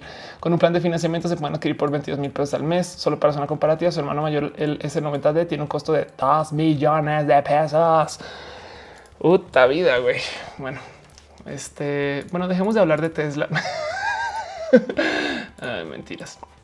Em, lo que sí es que son coches espectaculares, una cantidad de cosas este, bien pinches bonitas. Eh, Little Bit Dramatic dice apenas entré. ¿Me podías decir por favor de qué hablan? Bueno, hablamos antes del primer corte o porque ahora hay cortes em, del tema del servicio militar en México y, está preguntando que cómo se sienten ustedes de su orgullito con México. Y ahora estamos hablando acerca de los coches eléctricos en México. César Dem dice qué opinas del caso del primer coche mexicano en Mastreta y que no fue apoyado para invertir más el auto deportivo. Este vamos a hablar del coche Mastreta nuevamente. Eh, yo sé que lo mencioné eh, este, una, vez antes, porque este esta historia eh, me llega cerca al corazón porque lo, el coche Mastreta lo desarrolló, bueno, se desarrolló en la familia de, em, de un amigo eh, cercano, no? Y este y, yo todavía le he dicho esto tiene que ver con para los que no lo conocen con Daniel Mastreta, Daniel Mastreta, papá, que también se llama Daniel Mastreta. Este estuvo detrás del desarrollo de estos coches. Ahora, estos coches son em, o sea, básicamente el desarrollo mexicano es un decir, ah, es más, veo qué bonita en esta foto justo se ve a, Daniel Mastreta, papá. Creo que sí, ahí está. Ese joven ilustre que está ahí es el diseñador del coche este mientras lo están mostrando. Y esta, esta versión roja que estamos viendo justo es el, eh, el, que a mí me gustaría tener de poderlo tener algún día, aunque ya es virtualmente imposible. El MX-R, que es la versión deportiva del deportivo. Em, y los he visto en la calle, son espectaculares, son muy bonitos. Pero bueno, el caso, este es un coche mexicano. Eh, sí tiene un, eh, motor de un Focus ST este, o sea, el motor no es mexicano. Si la plaza del coche tampoco es enteramente mexicana, pero se hizo acá, se fabricó acá, lleva el nombre mexicano. Este eh, y se mostró y se mostró a, modos internacionales varias veces, porque este es un coche que en Top Gear se burlaron de él y salieron a decir: No, es que es el, es el coche tortilla, güey que luego se luego tuvieron que pedir perdón por eso eh, y lo reseñaron en Top Gear y fue bonito ver eso y le dieron hasta buen review. No sé qué tanto de diplomacia habrá sido ese buen review. La verdad es que yo estaba en uno y sí se siente muy pinche chingón. Em, hay otro, hay, otro par de, desarrollos de este estilo en México, em, pero bueno, el caso de, este coche, para los que no saben, es que eh, al revés sí recibió apoyo de gobierno y recibió inversión y básicamente lo que sucedió es que los inversionistas comenzaron a eh, hacer movidas eh, de índole económica con la empresa, técnicamente buscando devaluarla. porque alguien quisiera devaluar una empresa? Y, esto es rumor. Me explico. Esto no es algo que está como no, eso es como algo que se ha platicado y dicho. Entonces, la idea es vamos a darle la torre un poquito la estructura para diluir a los socios originales de la empresa. Eso también es rumor. Em, y, en, este, momento tienes tú una pelea de los fundadores originales de la familia Mastreta y los nuevos inversionistas. Y esa pelea todavía no se ha solucionado. Al revés, eh, ha habido mucho interés. El coche recibió un chingo de prensa. El coche estuvo eh, este, representando en una México en una cantidad de lugares. Se vendió en Europa, em, se vendió, eh, no sé si se vendió en Estados Unidos, pero se vendió acá bien este, de lo que se vendió en su momento. Em, y, básicamente tuvo una movida ruda por parte de sus inversionistas eh, que acabó en una gran pelea, que eso es que al sol de hoy todavía no tenía una solución completa y hay una bodega en Toluca donde hay como creo que son 15 o 20 de estos que están estacionados hace un año, güey, y nadie los ha podido tocar. Daniel Mastreta Papá ahora se dedica a hacer cosas completamente diferentes. De hecho, lo otra vez Daniel Mastreta dijo que Daniel Mastreta Papá está desarrollando eh, porque él siempre ha sido diseñador. Entonces es una persona espectacularmente bonita de sus ideas. Un día yo fui a su casa y el rey me mostró diseños de eh, máquinas de, eh, de capuchino y espresso. de estas que tienen tuberías muy complejas. Es como es, tan bonito estar con la familia Mastreta. Em, y, pues sé que ellos tampoco tienen acceso a su producto. Güey, eso es lo más cruel. Güey, hay fotos de Daniel Mastreta, papá, creando el primer modelo en yeso y el así talando el coche, güey, casi, casi para darle la forma. No es como es una lástima ver más bien que eh, eh, siento yo que los tiburones corporativos, siento yo, eh, porque también mi información puede ser muy limitada, o más bien mi información es muy limitada. Siento yo que a nivel de tiburones corporativos se adueñaron un poquito del deseo de la empresa, porque al revés les iba a ir muy bien y, no se pudo negociar bien eso con sus fundadores y hasta ahí llegó el chiste. Este dice eh, Scarlet Pixel envía acá. Este a ver, aquí nos envió una nota de otros coches. Creo que este es mexicano también.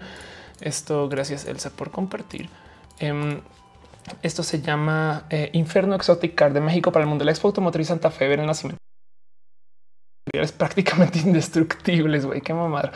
es básicamente lo que quiere decir que está hecho sobre fibra de carbono. Em, pero bueno, esto, esto, a ver, que de paso hay algo, hay algo bonito o no tan bonito que decir de este tema, güey. Em, en México, los desarrolladores independientes vehiculares, todos quieren hacer autos de lujo, güey. Piensen en eso. En, Asia es, vamos, desarrollaron el primer coche chino, no sé qué, lo y, y son unos coches como de uso súper turbo, mega popular, ¿no? Este, no siempre, no, no todo es así, me imagino, pero, pero como que eh, la idea es hacer como cosas que sean súper accesibles para la banda. Y aquí es de no, güey, vamos a hacer un coche güey, de carreras, güey, que sea una cosa así. Eh, wow. Em, dice Elsa eh, Scarlet Pixel, alumnos del Tec de Monterrey diseñaron el infierno supercar y Lamborghini está materializándolo. Este y pues bueno, ojalá, ojalá eso funcione. Este em, Shingo Chávez dice el, el carro de Toyota, el Prius es lo más accesible y cercano a tener un coche eléctrico. De hecho, acabo de recordar que este Em, en la Ciudad de México hubo en algún momento. Em, aquí está. A ver si lo encuentro rápido. Hubo en algún momento una inversión este, para tener coches eléctricos. Eh, qué chingados encontré, güey. les voy a compartir porque esto es definitivamente lo que, lo que les quería mostrar. Pero bueno, eh, jefe de gobierno Distrito Federal Marcelo Ebrard presentó la conversión de un vehículo compacto de combustible eléctrico que forma parte de un proyecto de la administración local para la reducción de contaminantes. Em, sí, pero más bien Nissan Leaf Ciudad de México. Yo me acuerdo que una flota de taxis em, Nissan Leaf en su momento. Me pregunto a nivel universidades, justo dejando de lado el este Aquí está. Nissan podrá proveer taxis eléctricos en la Ciudad de México. Ahí están. La empresa japonesa podría cerrar en las próximas semanas la negociación con el gobierno de la Ciudad de México para sustituir, cerca de 15 mil vehículos de gasolina por unidades híbridas eléctricas. Ándale. Pues 15 mil sí son un chingo, güey. Este, pues bueno, pero, pero dejando de lado el infierno, em, sí, sí, sí. Eh, me pregunto qué, qué estarán haciendo a nivel universitario. Además, Nelly Abrego dice que feo auto, parece Transformer un poquito, güey. Y qué, qué cagado. Dos comentarios abajo. Rebeca Rosas dice qué bonito parece Transformer. ah, que Ross dice los inversionistas quiénes son. Eso podría dar más respuestas. Em, a ver, em, ya te digo porque de no más para, para darle seguimiento a la, pregunta de Eco que Aquí está. Inversionistas dan la espalda más treta. ¿eh? La productora mexicana de autos dejó operar debido al incumplimiento de sus principales socios. Su socio fondo de fondos. No manches que fue con el fondo de fondos. Este dijo que no dará más capital, pues la empresa no alcanzó sus objetivos. Um, ok, no para que sepan, el fondo de fondos es básicamente es banda muy rica, güey, este que desarrollan proyectos muy grandes. Entonces, por lo menos les puedo decir algo. Definitivamente había gente con mucho dinero parado detrás de hacer que esta empresa este, creciera y, y, me queda la duda de también siempre hay un qué chingados pasa, pero bueno, ahí, ahí nomás para que lo vean. Parece que sí está un poquito más documentado de que lo que yo eh, lo pensaba. Pero bueno, el incumplimiento, según los hermanos Mastreta, se debe a que los recursos de la primera etapa fueron mal administrados por una torpe, irresponsable y negligente gestión de los administradores a cargo de sus socios. Aquí está Latin Idea Ventures. Ok, entonces no no se vayan con la finta de que no hubo apoyo, ¿eh? que justo por eso comencé a hablar del tema. Más bien es fue una empresa que, que sí despertó el interés nacional, güey, y más bien lo que hubo fue pedos en la negociación de socios versus este fundadores versus qué se quería en la empresa y versus qué se estaba haciendo. Y, al revés, Mastreta Cars a mí parece que eh, le dio una torre un poquito a, los deseos de la familia Mastreta este, por cómo se llevó y pues quedó básicamente en pausa quién quita que dentro de unos años o algo así cambie. Dice em, alguien mencionó a ver dónde está, dónde está lo vi, lo vi, lo vi. Aquí está. Dice Onvita. Hay otro carro mexicano, el Bull. Exacto. Aquí está este Bull. Em, y sí, de hecho, el Bull, justo me acuerdo que se comenzó a hablar de este coche al tiempo em, que el Mastreta Caro, después Citillo, no? Pero Van Bull, el auto mexicano eh, que vuelve locos a los coleccionistas. ¿no? Entonces ahí va. Para los que no lo conocen, el Bull, este primer vehículo, primer vehículo ultraligero de alta velocidad hecho en México a la medida del cliente. No pese a las amenazas de Trump, los hermanos Echeverría apuntan al, mercado estadounidense. Y la verdad es que el Bull sí es también, perdón, eh, o sea, en, el buen sentido, una mamada. güey. Es como demasiado luces, exuberancia, velocidad. Este, porque además ahí donde lo ven, este, estas cosas en Estados Unidos las venden a veces conocidos como un kit car. No, este lo podemos vender como si fuera kit. Tú lo armas. Eh, o en este caso te lo armamos nosotros, ¿no? Y básicamente es como algo que tú podrás usar como novedad, no necesariamente para andar por la carretera, pero pues le ponemos las luces y los requisitos mínimos para que pueda rodar. Em, pero sí, por los planes que tenemos, el tipo de vehículo que hacemos, no quisiéramos crecer mucho más, comentó Guillermo, un diseñador industrial de 35 años de edad en la boutique Car Antoy que la marca tiene en la Ciudad de México. Qué chistoso eso. La planta de Bull tiene la capacidad para producir 60 vehículos anuales, 60 vehículos al año. güey. Es nada, una cantidad que podrían duplicar con facilidad, indicó Guillermo, aunque el mismo gustaría señalar que un máximo de 100 automóviles fabricados sería el punto sano para la marca. Entonces, evidentemente, el Bull es un coche, em, no quiero decir juguete, pero definitivamente es eh, eh, más bien algo como corte em, de nicho, pero de hiper nicho, güey, no para que lo vean. Dice Cross Gameplay, si es una mamada, güey. Dice, dale caro, me das permiso hacer spam con un link caro, por eso eres mod. Tú haz lo que te dé la regalada gana. Em, dice Scarlett Pixel, vamos, hay un mercado para supercars en México. Hay agencias de Aston Martin, Lamborghini, Ferrari, McLaren y demás en México. Sí, sí, sí, sí, estoy totalmente de acuerdo con eso. Es solo, o sea, no estoy diciendo que no hay mercado, es solo que esas son las prioridades. Hay dos modos de verlo, güey. Uno es qué huevo, pinche México elitista, güey, la chinga. Y el otro lado también es güey, pinche México que tiene varo para que estas cosas pasen, no? Em, yo prefiero tomarlo desde el lado positivista y decir sí, huevo, güey. Es, es, pues sí, güey, la banda, la banda lo paga, güey, pues se hace, no?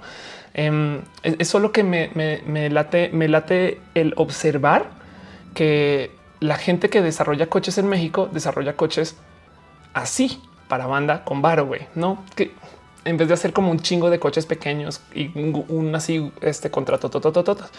Y eso es un decir, a ver, porque también la banda que desarrolla coches en México de México, no? Porque quién dice güey que los, eh, los coches que se hacen en este, la planta en eh, San Luis o este sí, sí, sí, no, o los coches que se desarrollan eh, enteramente en México este Volkswagen y etc. no son mexicanos, no? Que eso pues también es una estupidez asumir que porque no se diseñó en México ya deja de ser mexicano. Al revés, mucha gente mexicana está detrás de hacer coches para Volkswagen, güey, y no necesariamente se están diseñando enteramente acá, pero pues me entienden el punto, no? Este, a ver, dice eh, Caro compartió un link. Eh, ahí les va, se los va a mostrar más bien. A ver, claro, ¿qué nos estás queriendo compartir acá? Esto es una plática en campus que se llama Futureando decisiones éticas de inteligencia artificial y nuevos entornos virtuales ah, por Caroline Maldonado, por ella misma en robótica. Qué chingón. Bueno, pues este igual y eh, si quieren echarse una pasadita por esta plática después, qué bonito, caro que vas a hablar en campus. Viene campus, güey, puta. Y después hablamos de campus, güey. Es un tema por sí solo. En fin, em, me están preguntando varias personas en YouTube eh, Dulce Flores dice por qué Volkova ya no vive contigo. Próximo, este alguien, güey, ¿por qué comenzamos a hablar de, Victoria? Güey, qué pedo.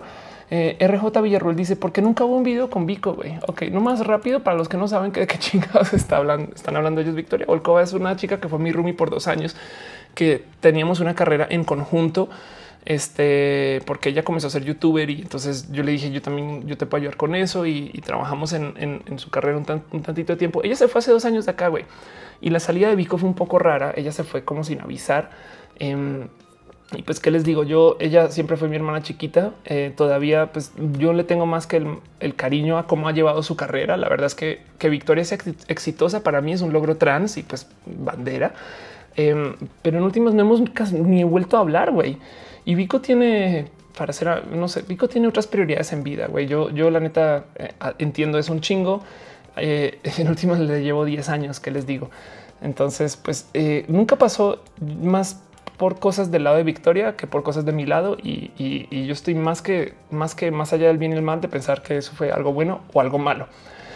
Guadalupe Mesa dice: Ofe, la transmisión se corta constantemente. Eres tú o soy yo. bájale la calidad e intenta ver si eso te lo ayuda o dale refresh. Em, David Muñoz dice el Bull bien pudo haber salido en Final Fantasy XV. Imagino perfectamente a Noctis trepado esa madre a huevo. Este Javier González dice separando hidrógeno y oxígeno, ya que después de su enlace no se podrían separar, ya separados se generan electrólisis con liberación de electrones. Y esto fue orgullosamente en Aguascalientes. ¿Qué? De que, ok, seguramente me perdí algo. Numen Freelancer dice: eh, Recuerdo haber escuchado sobre el tema de coches, eh, que es más difícil crear coches de baja gama porque las empresas ya ubicadas fácilmente pueden bajar el costo para acabar con la empresa emprendedora. Qué buen apunte, güey. Y si tienes toda la razón, güey. Em, si tú haces un coche ultra barato, eh, luego de repente Volkswagen dice: Ah, pues sabes que vamos a regalar, regalar los Jetas güey, para competir contigo. El Jetta es un coche chingón. El tuyo se va a ver como el coche así súper eh, y, hasta podemos perder dinero en el Jetta si lo vamos a recuperar en, en otro Golf. Este dale caro dice de este lado se ve OPL stream. Ok, gracias. Qué cool. Espero que también se escuche bien. Eh, Scarlet Pixel dice el video eh, que te puse ahorita lo busco. Eh, Jair 419 dice a mí también está corta y corta eso que estaba en la calidad más baja. Entonces mejor me pasé acá. Bueno, está cool. Pues también por eso hay dos streams, supongo.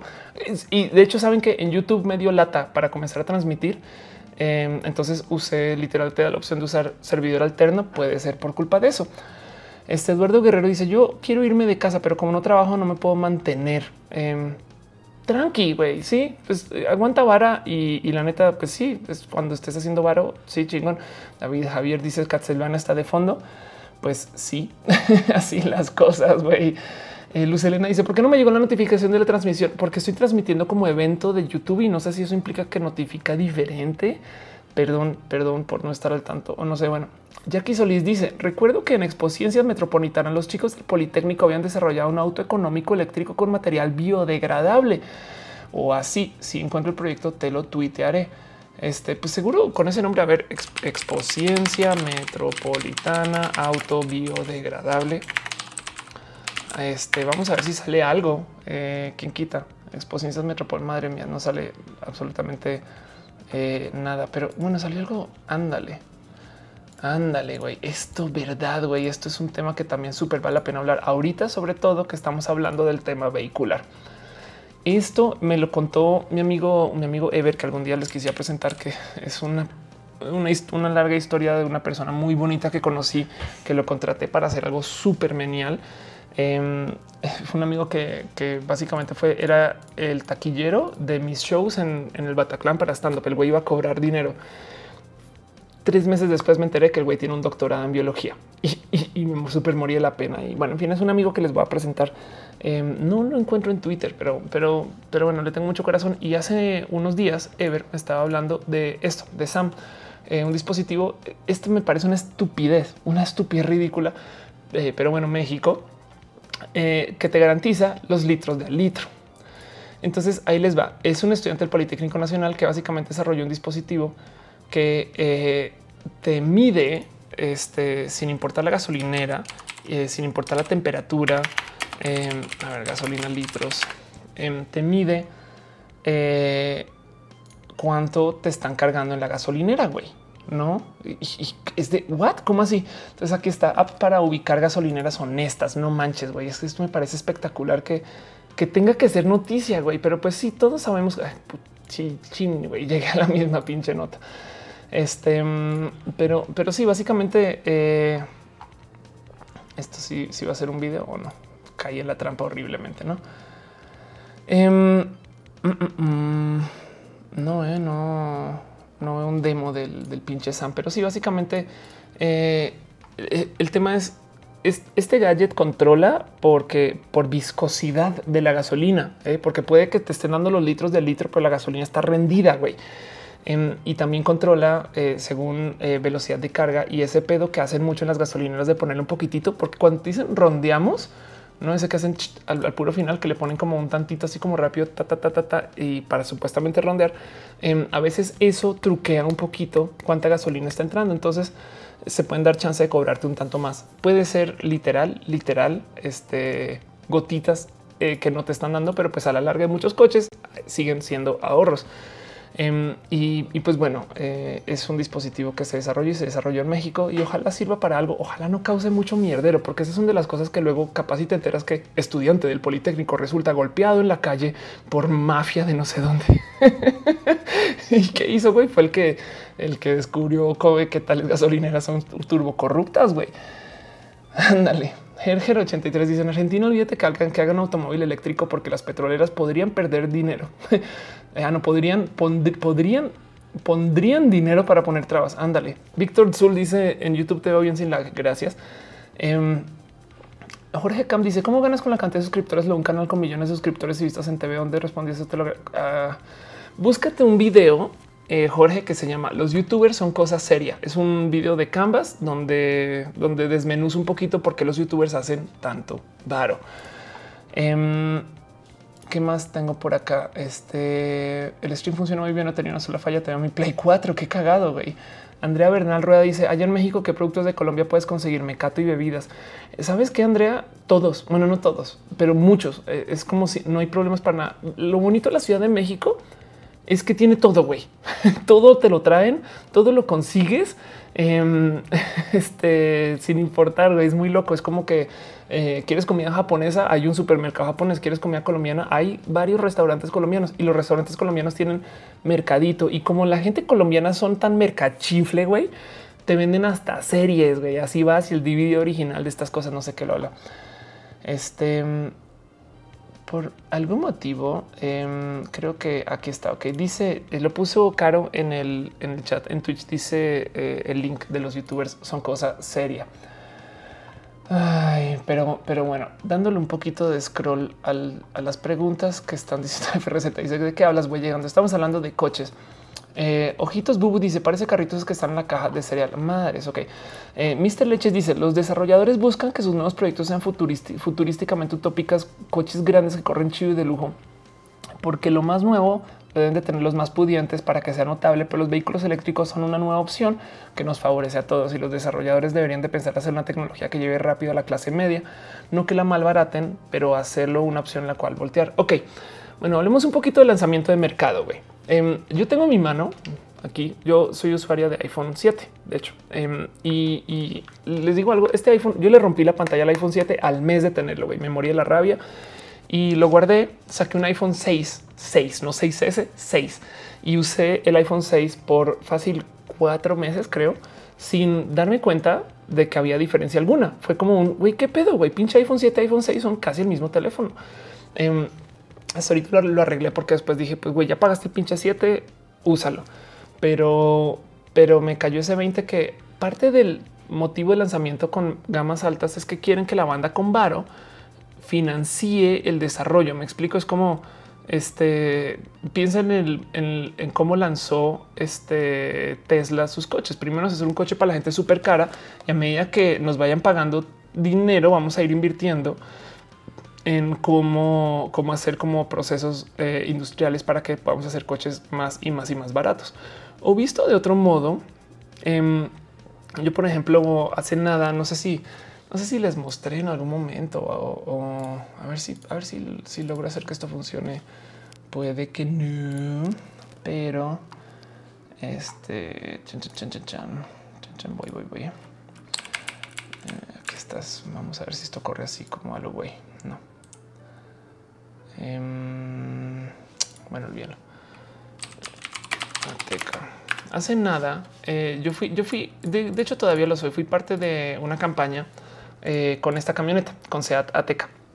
Y, fue, la verdad es que fue muy bonito ser parte de este, eh, porque hay muchas cosas raras que pasan con esta camioneta. O sea, dejando por de lado lo comercial y, y esto nada que ver con las menciones y las cosas que me piden decir. Ateca básicamente es em, un, eh, no sé si ubican esta dinámica que hay de cosas que se hacen para Porsche, eh, que luego Audi, que luego este, eh, Volkswagen y que luego Seat, no? Y que técnicamente pues van apuntados a mercados diferentes. Sí hay coches Seat que son para banda adinerada, pero, pero eh, tienen como un énfasis muy, muy diferente. Y cuando tú te subes a esta camioneta, em, de cierto modo tienes como lo que consigues en una camioneta Volkswagen de alta gama que no necesariamente es de este año.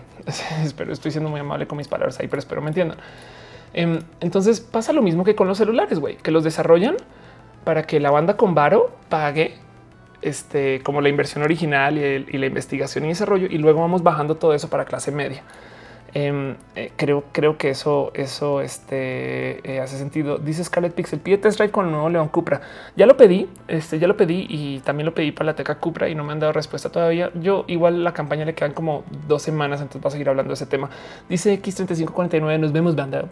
Bye, gracias por pasar. Este... Dice Yair 419, recomiendo un lugar para comer algo típico de Colombia en la Ciudad de México. Eh, búscate eh, cualquier cosa que está en el mercado Medellín o en la calle de Medellín, em, no vas a ir, eh, en, no vas a salir este mal. Andrea Bernal Rueda dice cómo podríamos comenzar un tequila valley en Bogotá. No, stop. En Bogotá tiene la cosa más bonita del mundo. Platzi.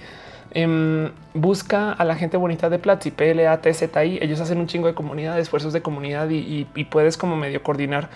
Eh, chequen qué eventos están y estas cosas. Dice este ah, Freddy no dice nada, más bien este siento yo que es alguien que se merece un turbo block. Em, dice Javier González, te deja el link de la batería infinita a Twitter. Agrego como ingeniero eléctrico eh, el concepto de un automotriz. vamos a ver eso que vamos a ver la batería infinita. Suena raro, no? Que se dice Eduardo Guerrero dice México tiene todo lo que quieres, pero con corrupción. ¿Qué what? Pues es que es como neta, neta. Eh, eh, que sí funciona chingón en México, güey. Me explico. O sea, no, yo sé que muchas cosas funcionan chingonas, güey. Yo le tengo mucho cariño, por eso iba acá, pero es como, díganme algo que, que la banda diga, güey, solo en México se hace esto y, la gente lo admira porque se hace así, güey. No es como, y, seguramente va a salir una mamada como solo en México las tortillas se hacen así con esa velocidad o algo así, no? Me acuerdo que me decía Em, me decía eh, Akira, mi ex socio em, con quien hacía Nercor, me decía, güey, si te llevas una máquina tortillera a Japón, te haces millonario, güey, porque allá no tienen esa tecnología. Yo, what? Este, entonces ahí ven. Em, dice, dice Jair 419 en México nos, nos enorgullecemos de cómo hacemos la piratería. Dice Gerges 83. ¿Entraste alguna vez a la Deep Web? Em, no, dice Alexis Basurto, las taquerías en la calle. Dice Daniel Ara, se te extraña en Platzi. Yo todos los días hago cosas que me recuerdan a Platzi. Gracias. Angel Pint le dice bendíceme porfa, más bien te mando un besito. Este em, dice Diego Fuentes, las quesadillas, güey. Podría ser, ¿eh? podría ser. Qué bueno. En fin, creo, creo, creo, creo, creo que este es, dice César de solo en México tenemos las mejores tradiciones. No encuentro el link. De, a ver, vamos, vamos a darle chance. A ver, infinita. No, ahorita busco bien la batería infinita. Ojo, Jos Pupa dice cuál es tu platillo mexicano favorito. Em, no supero todo lo que tenga que ver con la cajeta envinada. Güey, la verdad es que en Colombia te dan a ti arequipe, que es lo mismo que cajeta, pero la arequipe es como cajeta. Perdón, la cajeta es como arequipe pimp. Güey, es como tomamos el arequipe. Sí, güey, pero luego lo quemamos este lo hacemos con leche diferente y, lo envinamos. Güey, no manches, güey. Ya paren, paren mexicanos. Güey, ya la comida está bien como tal cual. Víctor Sul dice: Me despido. Es un gusto estar en los streaming de Ofelia. Gracias por pasar. De hecho, se va a acabar en 10 minutitos. Em, aprovechen y hagan sus últimas preguntas. Me gusta este, eh, hacer estos streams como de dos horas cerrado. Llevamos una hora, casi 50 minutos según mi timer aquí. Dice Caro, me retiro por hoy. Es hora de la novela. Mañana hay que madrugar para escucharme en RMX. A huevo. Dice Daniel Niño la en México tenemos los mejores ecosistemas, güey. Ándale.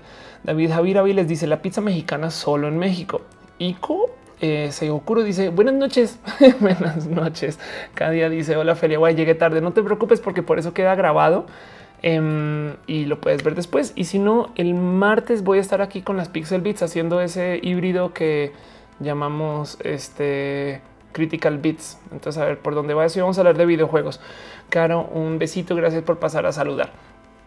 Mariana Silva dice solo en México la llorona siempre pasa por tu calle y todo el mundo sabe de ello. No, sabes qué, Mari, te voy a decir algo. Solo en México sabes tú que ya son las horas de la madrugada porque de repente random salen fantasmas, güey, porque son señoras que yo no sé dónde chingados viven, güey. O sea, puedes estar en el barrio más fresón, ejecutivo, high tech, güey, pero de repente random. Yo creo que se abre una puerta así del, del, de los edificios y sale un robotito como tipo Eva, pero es una señora, güey y esa señora tiene una escoba de palos, güey, este y hojas y comienza a barrer, güey. Solo en México limpian la pinche calle a las 5 o 4 de la mañana, güey. Están locas, güey. Ay, en fin, dice Isaac Álvarez Isaac, ¿por qué no Bonafonte si él no tiene tanta competencia? Eh, ¿Cómo es eso? Eh, eh, Marta Sarkiwi, ¿cuánto teco le echas al chile? ¿De qué pica? ¿Sabes que evito el picante un poco en México? Eh, fin, porque extranjera. Jorge Dalca dice: Yo también DM, pero respondes mi duda. Seguro será la de muchos. Este, ok, eh, ¿quieres que te lo responda en público? Em, ok. Este Jorge me está preguntando qué onda con el antiguo Nercor. Em, Sabes qué? Te voy a decir algo. Aguanta vara porque Akira algo trae. Eh, ha estado tuiteando de Nercor, ha estado presentando imágenes y me ha estado buscando para hablar de Nercor. Em, pero la verdad es que eh, a, ver con qué sale. Yo, yo pues aquí está en Japón. Entonces yo creo que si, si algo sucede con eso, por lo menos hablaremos de Nercor y esas cosas. Por ahora, si lo que te puedo decir acerca, hay un momento, wait, espera un momento. Hay banda que no sabe de qué chingados está hablando Felia. Se me olvida, se me olvida. Hay gente que no sabe qué chingados es o era Nercor. Nercor era este. Ay, ya no, no sirve la URL. Em, Nercor era un show que hacíamos em, varias personas eh, de videojuegos y tecnología. Y lo que pasa es que fue un show que tuvo pues mucho éxito en su momento, güey. Y pues básicamente era este, este show que se grababa en, caso, en casa de mi socio Akira y fue como pre YouTube, güey. No es muy diferente a esto que estamos haciendo ahorita. Lo que pasa es que Nerdcore tenía un, no sé, un aire diferente con un interés diferente. Yo ahorita comencé a hacer streams porque cuando me iba en la mañana a hacer cosas en la radio, pues llegaba y no podía decir mis cosas porque pinche radio te da 10 minutos para hablar y después decir ya que pinche vida, güey, yo quiero, quiero decir, quiero hablar de estas cosas y decidí hacer estos streams. Pero en el caso es que Nerdcore de repente se acabó abruptamente. Ah, no manches, güey, ustedes siguen, qué pendeja que soy, te sigo mostrando la teca. Acaba, perdón. Esto era Nerdcore, ahora sí. perdón, es que lo estaba viendo en otro navegador. Este, y era básicamente este show fue muy bonito y fue muy innovador en su época también. ¿eh? Es que tengan en cuenta que eso fue el 2009, 2010 y pues fue hacer un stream en HD para redes sociales. güey. No sé, fue como un bonito ejercicio y le aprendí mucho. Hoy en día todo el mundo puede transmitir. Me parece lo más bonito del mundo que todo el mundo sea streamer y que, que esto dejó de ser de nicho. güey. Este, pero bueno, eso fue lo que pasó con Nercor. Jorge, échale chance a Akira y su cuenta de Twitter y pregúntale sin miedo. ¿eh? Em, yo creo que más que punta de lanza es la verdad. Nercor agarró algo que se hacía en muchos medios que no se hacía en el Internet y lo puso en el Internet. Las marcas le tenían miedo a eso, me acuerdo, pero nos fue re bien. Nerco fue patrocinado casi que desde el día uno, por lo menos desde que Akira lo hizo profesionalmente.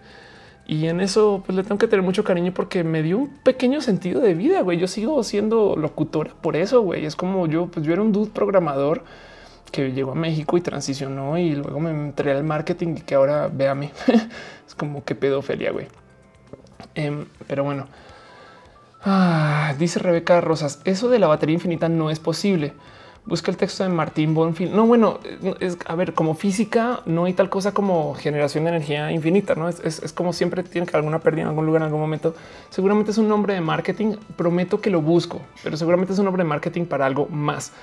Eh, Dark Mystery decía que un programa donde salió un transexual que quién sabe dónde anda ahora, güey. voy a guardar ese. Perdón, voy a tomar un screenshot a eso. Qué cagado, güey. no manches, güey. Eh, perdón, me da un chingo de risa eso. David Muñoz dice Choc Nokia. Este mm, Fanny, Nadeu dice: Hola, Ophelia. Siempre me he preguntado de qué vives, la neta, para copiarte, güey. Te digo algo. Em, soy estratega digital.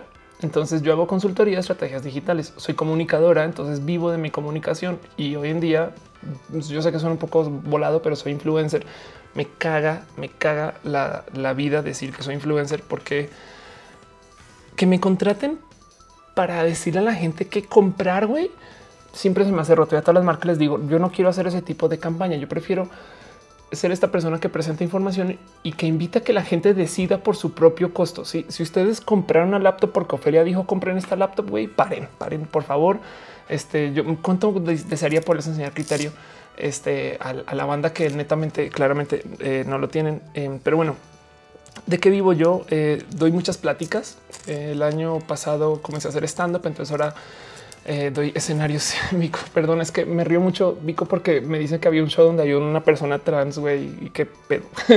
este, pero la ley de Poe aplica aquí. A lo mejor me estoy siendo troleada yo. Jorge Alca dice Motorola y Telmex se subió al Telme durísimo después subir muchas marcas. Por lo menos públicamente puedo decir que me abrió el camino a muchas cosas que hago. Y qué bonito, qué chingón.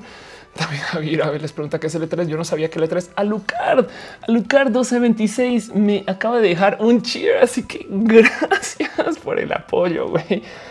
Ay, la neta, qué bonito. Aprecio mucho que hagan uso de estas herramientas, em, pero solo quiero repetir: no es obligatorio eh, que eh, dejen varo en las donaciones, aunque sí mantengo una listilla de la banda que está dejando cosas, porque la neta, no sé, da un poquito de aprecio en fin, Fanny, te digo algo. Eh, lo mejor que puedes eh, hacer para llevar una vida tipo feria es em, busca lugares donde te, puedas presentar en vivo con algún talento en particular. Lo mejor que puedes hacer para tu vida es trabajar un talento. Este, o sea, si, si, si quieres vivir de música, güey, puedes, puedes. Conozco muchos streamers que viven de hacer música y no son buenos músicos, los están desarrollando en público. Es una vida rara en la que vivimos hoy. Ah, me pregunta Live Game Enjoy. ¿Te recuerdas que salió en Atomics? ¿Vas a ir a letras? Este año lo más probable es que no. Jorge Dalca dice ¿Qué pedo? ¿Qué le pasó a Eduardo Arcos y su hipertextual? ¿Perdió fuerza? Bueno, hipertextual, em, más bien, más que perdió fuerza en una empresa. Este qué, bonito hablar de esto. Güey, para los que no ubican, hipertextual era un medio eh, relativamente muy grande hace unos eh, seis años. Em, a ver qué pasa si vamos a hipertextual.com. Em, perdón, que antes eh, era Alt 1040 y le pertenecía a Eduardo Arcos. Eduardo se retiró un poquito como de la vista pública em, y este medio tomó un, o sea, si mal recuerdo, se, vendió a, un espacio, eh, un generador de contenidos formalísimo, eh, pues un periódico o algo así. Em, y, y, pues básicamente profesionalizó un poquito su práctica, lo cual quiere decir que ya no tiene que ser una persona de comunidad. Me explico. Es como si yo me, si yo me desaparezco eh, de las de, verlos en campus y, demás, es muy posible que haya banda que se quede preguntando quién chingados es esta vieja. Güey, para mí es bien pinche cool ser parte de una comunidad. Y, por eso es que luego cuando nos vemos en, estos espacios eh, virtuales es como de a huevo, güey, yo vi Ophelia en X o Y lugar. Eduardo ya no tiene eh, este, pues podría suponer que antes este, no, no le llamaba la atención en general. Me estoy inventando eso, de capaz y sí, pero pues ahora estaré enfocado en desarrollar la plataforma y en llevar el medio tal cual, pero como que se aleja un poquito de eso. Este mm, dice Jorge Dalca, tenía seguro un buen canal, su ah, La neta, sí, güey. Es que algo, mira, el mundo cambió otra vez, güey. Hay bandas, hay grupos de gente que vive de AdSense. Me explico. Es como hoy en día son los youtubers. Es que, a ver, les voy a volver a repetir esto porque cada vez que lo muestro hay banda que dice no mames, güey. ¿Por qué chingados eh, este, ¿por qué chingados el, todo el mundo ve el wherever y por qué wherever hace videos tan pendejos y no sé qué habla? Esto es Social Blade, güey. Social Blade es dar un estimado de ganancias. Tómenlo con un, con un kilogramo de sal.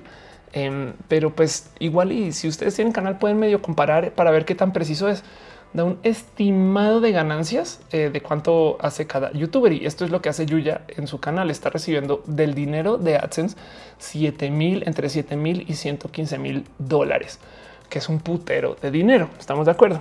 Es un negocio hacer videos haciendo y diciendo pendejadas este, que a veces no son tan pendejas. Güey, Yuya está haciendo videos. Eh, creo que es un video de la copa donde muchas chicas comenzaron a hablar de la copa y eso me parece espectacular. Eh, como comunicóloga o lo que sea que, hace yo profesionalmente o como se presente, me parece eh, una bonita estrategia o un buen uso de su canal. Pero en el caso es, em, es la gente que vive del, de AdSense de hoy son los youtubers.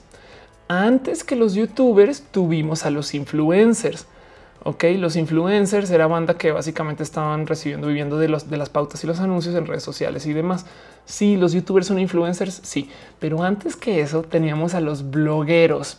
Este y era la época de Firewire al 1040 y todas estas cosas de las que me está preguntando Jorge ahorita. Y, y este, em, de hecho, de hecho, lo podías ver. Ellos no tenían la necesidad de generar tantos contenidos para marca porque las mismas marcas autopagaban los anuncios desde AdSense. A medida que fue creciendo el mercado digital, pues la banda migró, o sea, los anunciantes dejaron de poner dinero en anuncios, sabes, sobre blogs y comenzaron a poner anuncios en video. Y es verdad, la gente ve más video que lo que lee texto, güey. No sé si eso. Yo me acuerdo que en el 2009, 2010 era el pedo de todos tenemos que tener lectores RCS y te vas suscribiendo a mil sitios. Los lectores hasta Google dijo a la verga con Google Reader. Güey, ya nadie quiere eso y se enfocaron en YouTube. Em, entonces, em, pues eso cambió. Eh, y, fíjate, fíjate que antes, antes de los blogs eran los foreros. La gente vivía. les doy un ejemplo. Freddy Vega, Christian Van der Henst eran foreros muy grandes que un día decidieron optimizar su sitio para que tenga anuncios de Google y con ese dinero se fueron a vivir a Japón y viajaron no sé qué lola. Y mucho tiempo después emprendieron e hicieron mejorándola y luego mejorándola se volvió Platzi. Y, o sea, técnicamente Freddy Vega es un youtuber de hace dos generaciones que emprendió, güey. Ahora Freddy es un güey requete mega turbo listo. Lo quiero mucho porque es una persona muy preparada para la vida. Em, y Cristian eh, es una persona con una actitud extremadamente bonita y también, también muy preparado para eso. Pero, pero es como lo que vivimos acá es que la gente dejó de leer y comenzó a consumir contenidos en video. Y yo creo, yo creo que lo que viene, si es que no está ya presente, y por eso estoy haciendo esto, es lo que sea transmisiones en vivo. Fíjense que las transmisiones en vivo le dan en la torre a los youtubers, güey, porque ellos no están acostumbrados a hablar en público. Déjense, dejen, dejen chance de que presenten y hagan cosas de de mantener un, show andando por mucho tiempo. Yo honestamente a veces siento que es de, güey, sí hay que preparar un chingo de material y estas cosas, pero yo traigo una escuela de locución de hace mucho tiempo. Em, entonces para mí como que, o sea, desde Nercor, ¿no? Para mí esto es como súper natural de primera mano pero hay muchos youtubers que no van a lograr hacer el salto a contenidos en vivo. ¿Quién sí está haciendo un chingo de contenidos en vivo? Requete chingón y les funciona muy bien. Los streamers, güey, la banda que está en Twitch y en Twitch se mueve un putero de dinero, güey. De hecho, Twitch, eh, y esto son cosas que luego les voy a estar mostrando y anunciando, em, va a comenzar a hacer campañas como de índole de apoyo, este, como de sociedad, como de vamos a conseguir dinero para caridad Y, caridad X y cosas así. Em, y eso eh, sobre todo va a ser algo muy bonito para la vida este, eh, de los twitcheros y, no sé, es como que pues así es ese ecosistema. Bueno, eh, no más por ver un tantito. Dice Freddy Smith, te iba a mandar un super chat, pero soy pobre. No me tienen que mandar nada. Yo les doy abrazos de por sí igual. Y si nos si van a campus, nos les prometo eh, abrazos de Chingo Chávez. Dice de repente decayó hipertextual. Más que decayó, es como que se formalizó, como ya no es parte de la como comunidad de TX. Em, como que le aventó sus contenidos a gente tan mayor que no sé, en fin, cambió básicamente. Este mm, dice Kadia, me espero que hables de los videojuegos como reforma educativa en tu próximo video. Prometo, prometo levantar ese tema. Videojuegos como método de educación. Eh, wow. Ok, sí, toda la razón. David Muñoz dice qué fechas vas a andar acá en Monterrey. Te quiero conocer. Em, vamos a repasar eso porque me lo han preguntado varias veces y cada vez que entro, de hecho, sale al tema, sale a colación. Mi fecha para Monterrey es eh, el del 16 al 18 de junio, em, donde voy a estar este, em, eh, eh, en la marcha. Entonces allá voy a estar un ratito para cualquier cosa. Isaac Álvarez Isaac dice después de YouTube que sigue. Em, yo estoy casi segura que lo que viene es ese tema de los videos en vivo. Ahora, si le preguntas a Mark Zuckerberg, lo que viene es la realidad virtual, porque la gente va a consumir videos ya experiencias en realidad virtual. A ver qué pasa. Eh, Shingo Chávez dice: Me estás haciendo viejo sentir viejo recordando eso. Güey, yo tengo 34, lo viví todo y ya, ya hice mis pases con ser la tía Ofelia por eso. Fanny Nadeu dice muchas gracias por tu respuesta, nena. Yo igual que tú soy una mujer trans lesbiana. Me encantaría conocerte en persona para compartir experiencias que me des algunos consejitos, lo cual sería increíble. Si estás en Guadalajara, nos vemos. Si estás en Monterrey, nos vemos. Y si estás acá, también voy a estar en la marcha. Voy a estar en una cantidad de lugares eh, diferentes eh, donde eh, igual y muy al pendiente. A mí me yo hablo mucho en muchos espacios y la idea es acercarme. Es como que siempre cuando haces convivencias y yo, güey, En marzo tuve 11 fechas, güey. No manches, todas esas son convivencias y en todas prometo abrazo, cariños y demás. Dice Chimal, Twitch rules, la neta sí. Dice Lucar 1226, para mí no es obligación, pero me encanta que puedas sentir el cariño. Aparte si te se convierte en un abrazo enorme. La neta sí, a veces me dan abrazos en la calle y es de, güey, los abrazos son para las otras personas trans. Es que yo, yo comencé a decir que si algún día ven a alguien trans, como en la calle, den un abrazo. Acto seguido salgo yo a la calle, Ofelia, abrazos. Y yo no, no es con los demás, pero pues me encanta, es muy bonito. Eh, eh, no sé, es como de me llena mucha alegría darnos abrazos. En Mr. Leches dice cierto, cuando los youtubers le entran a YouNow por el varo, como que si les cuenta, les cuesta mantener frío el stream. Siguen en el pedo como si fuera una tweetcam a huevo. Este y no solo eso, vuelven el stream Em, un teletón, güey. Es de bueno, bueno, a ver, a ver, el que más de él, que más de este. Yo le digo, eh, eh, eh, pues le muestro un tatuaje más, güey. Le muestro un tatuaje. es de güey, que no tienen más de qué hablar, güey. Hay muchos youtubers bien pinches listos, güey. Y aún así se quedan misteriosamente cortos, güey. Es como de what? Es como dude, lo tienes, no? En fin, puede ser. En fin. Em, dice Dark Mister, ¿por qué hay tanto transexual en este canal? Oh, güey, pues siento que no te gusta el tema, güey. Em, dice que cuando voy a Hidalgo, a Pachuca, güey, la neta, eh, quiero darme un tour mexicano grande. Este, em, a ver, dice Jimoneto, Ofelia querida, ¿lanzarás algún libro próximamente? Quisiera leerlo independiente del tema. Puta, eso es un tema bien largo. ¿eh? A ver, el libro de Ofelia me lo han ofrecido tres veces en este en editoras diferentes y la neta, neta, no sé bien qué hacer. E, es un tema que le he dado vueltas muy, muy cabrón. No sé bien qué hacer. Es como porque hay. A ver, voy a asomarme un tantito. Eh,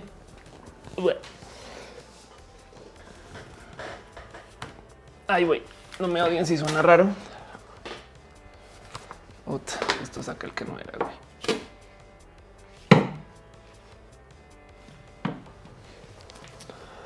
Ok. Ni piché ni caché ni dejé batear con eso y los dejé ustedes ahí tirados. Es que ahí abajo tengo mis libros eh, y tengo un par de libros de youtuber y quería, pensé que tenía uno así como a la mano que podía sacar este para, para como leerles cosas de los libros de youtuber. Pero bueno, en fin, no a hacer eso, no hacer eso. Tampoco, tampoco quiero hatear tanto a los youtubers porque lo hice mucho por unos meses y, me sentí mal. Em, pero qué pasó con los libros de los youtubers? güey? Que muchas editoras se acercaron con ellos y les dijeron, ¿sabes qué, dude? Te hago tu libro para poderlo vender porque tú eres influencer y vas a conseguir que mucha gente compre el libro. Y les súper funcionó. La estrategia fue espectacular. La feria del libro se llenó de fans de youtubers, cosas así.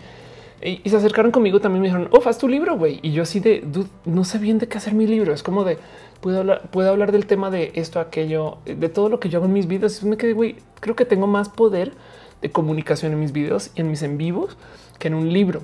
Em, este, entonces, eh, no sé, es como eso quedó ahí al aire. Y de y la otra cosa que pasó muy bonita, este es que todo está lejísimos, güey, pero bueno, ahí arriba, entre esas dos plantas, encima del Mega Man, como ahí donde está el dedo, eh, tengo un muñequito de plastilina de Ofelia que me hizo una persona muy bonita que se llama Memo Plastilina y la entrevista que le hice a Memo también está acá en el canal por si algún día la quieren ver.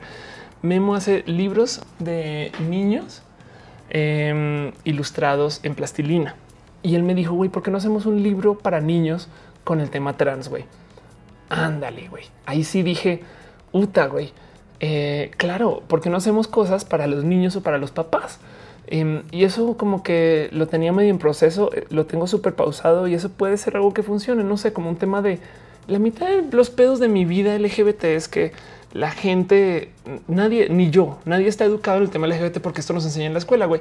Pues em, no sé, quizás esforzarse un poquito en algo así, no? en fin, dice Coque Rosa, Matú ya las dio, sí, güey, pero Matú siempre es pokeable, güey. Y si lo pokea se despierta y te dice qué pedo, güey. Y luego levanta esas patitas y así. Ay, ándale. David Javier Aviles reconoció la rola de fondo. Battletoads Double Dragon. Sí, eso es verdad. En fin, Shingo Chávez dice Minecraft se utiliza en varias escuelas de Estados Unidos para educar. Es verdad. En Pati Castillo dice me interesa, me gusta, me interesa el tema trans, pero creo que hace falta más información al respecto. Sabes qué te digo algo? Si algo he aprendido, no es que falte información, falta buenos buenas guías y buscadores, porque soy homosexual, tiene mucha información. Este Nación Trans en YouTube, güey, todo el mundo está documentando sus transiciones. Por eso, por eso tanta gente conoció a Victoria Volkova en su momento. Este yo puse muchas cosas, yo así que no diagnosis em, y, y, aún así, eh, más bien hace falta más como deseo de informarse por parte de muchas personas. Pero la pregunta es por qué se tienen que informar, no? O sea, también es como de nosotros no estamos aprendiendo acerca de la historia afroamericana en México, sabes? ¿Por qué chingados eh, debería alguien de saber de la historia de lo LGBT? Yo sé que hay más gente abiertamente LGBT en muchas zonas que lo que encuentras eh, gente afroamericana, pero, pero sí es un em, este eh, sí, sí, sí es un y yo creo que lo que hace falta es como más modos para encontrar con más facilidad toda esa horda ridícula que hay de información. Estoy hablando medio este, desde el saber, desde el no saber. Dark Mystery dice se quedan todos esos youtubers y siguen consumiendo sus porquerías. Pues hay algo ahí. ¿eh? Yo, yo la neta no quiero descartar que también de cierto modo eh, a nivel youtubers em, hay algo con me quiero entretener, güey, no quiero pensar y pues ya, güey, quiero un contenido light. No sé. O sea, los youtubers no son grandes por accidente y no son grandes. Eh, en muchos casos no son grandes por ellos, güey, son grandes por su audiencia. Eh, y le han cambiado. Entonces yo me he quejado un chingo es porque lo único que me molesta a los youtubers es que no trabajan su talento. Hay muchos que sí, hay, unos que digo, güey, no mames. Este, pero hay unos youtubers que de planes de güey, me cayó ser youtuber grande y ahora qué hago con esto? No es como, pues no sé, pues aprende a hablar en público y ahora haz, shows y les ha tomado tiempo, pero, pero ahora de repente todos están haciendo shows. Güey, entonces me parece chingón o están sacando bandas o están haciendo este. Em, no sé, como que los youtubers van a progresar. Eh, dice Isaac Álvarez, Isaac, falta un libro de Nercor, falta algo va a pasar, yo creo. Dice Eduardo Guerrero, tan solo Sajid, que ya no es Sajid, es Renata, pero como lo molesta, no se toman el tiempo para ver su historia. También de paso, Emar en Carrasco dice, si hay trans en muchos sectores de la población a diferencia de otros países de Latinoamérica. Pues, sí. Ariel Rosas dice, falta enseñar a respetar. Información hay millones, falta enseñar a digerir y aceptar. Uh, sí, un poco, ¿eh? sin importar de quién sea. Y te digo algo, tanto a la banda LGBT también hay que enseñarles. es que la banda dentro del LGBT es como si fuera L versus G versus B versus T, güey. Es de se quejan de que su letra es menos presente que la otra letra. No es que la L, güey, es minúscula, es que la T no se pronuncia. Y es de güey, por eso es un colectivo, porque somos varias minorías que nos estamos representando en conjunto, güey. Em, eh, unos activistas me dijeron un día, deja de decir la comunidad LGBT, di las poblaciones LGBT. Y wow, me voló los sesos ese pensar.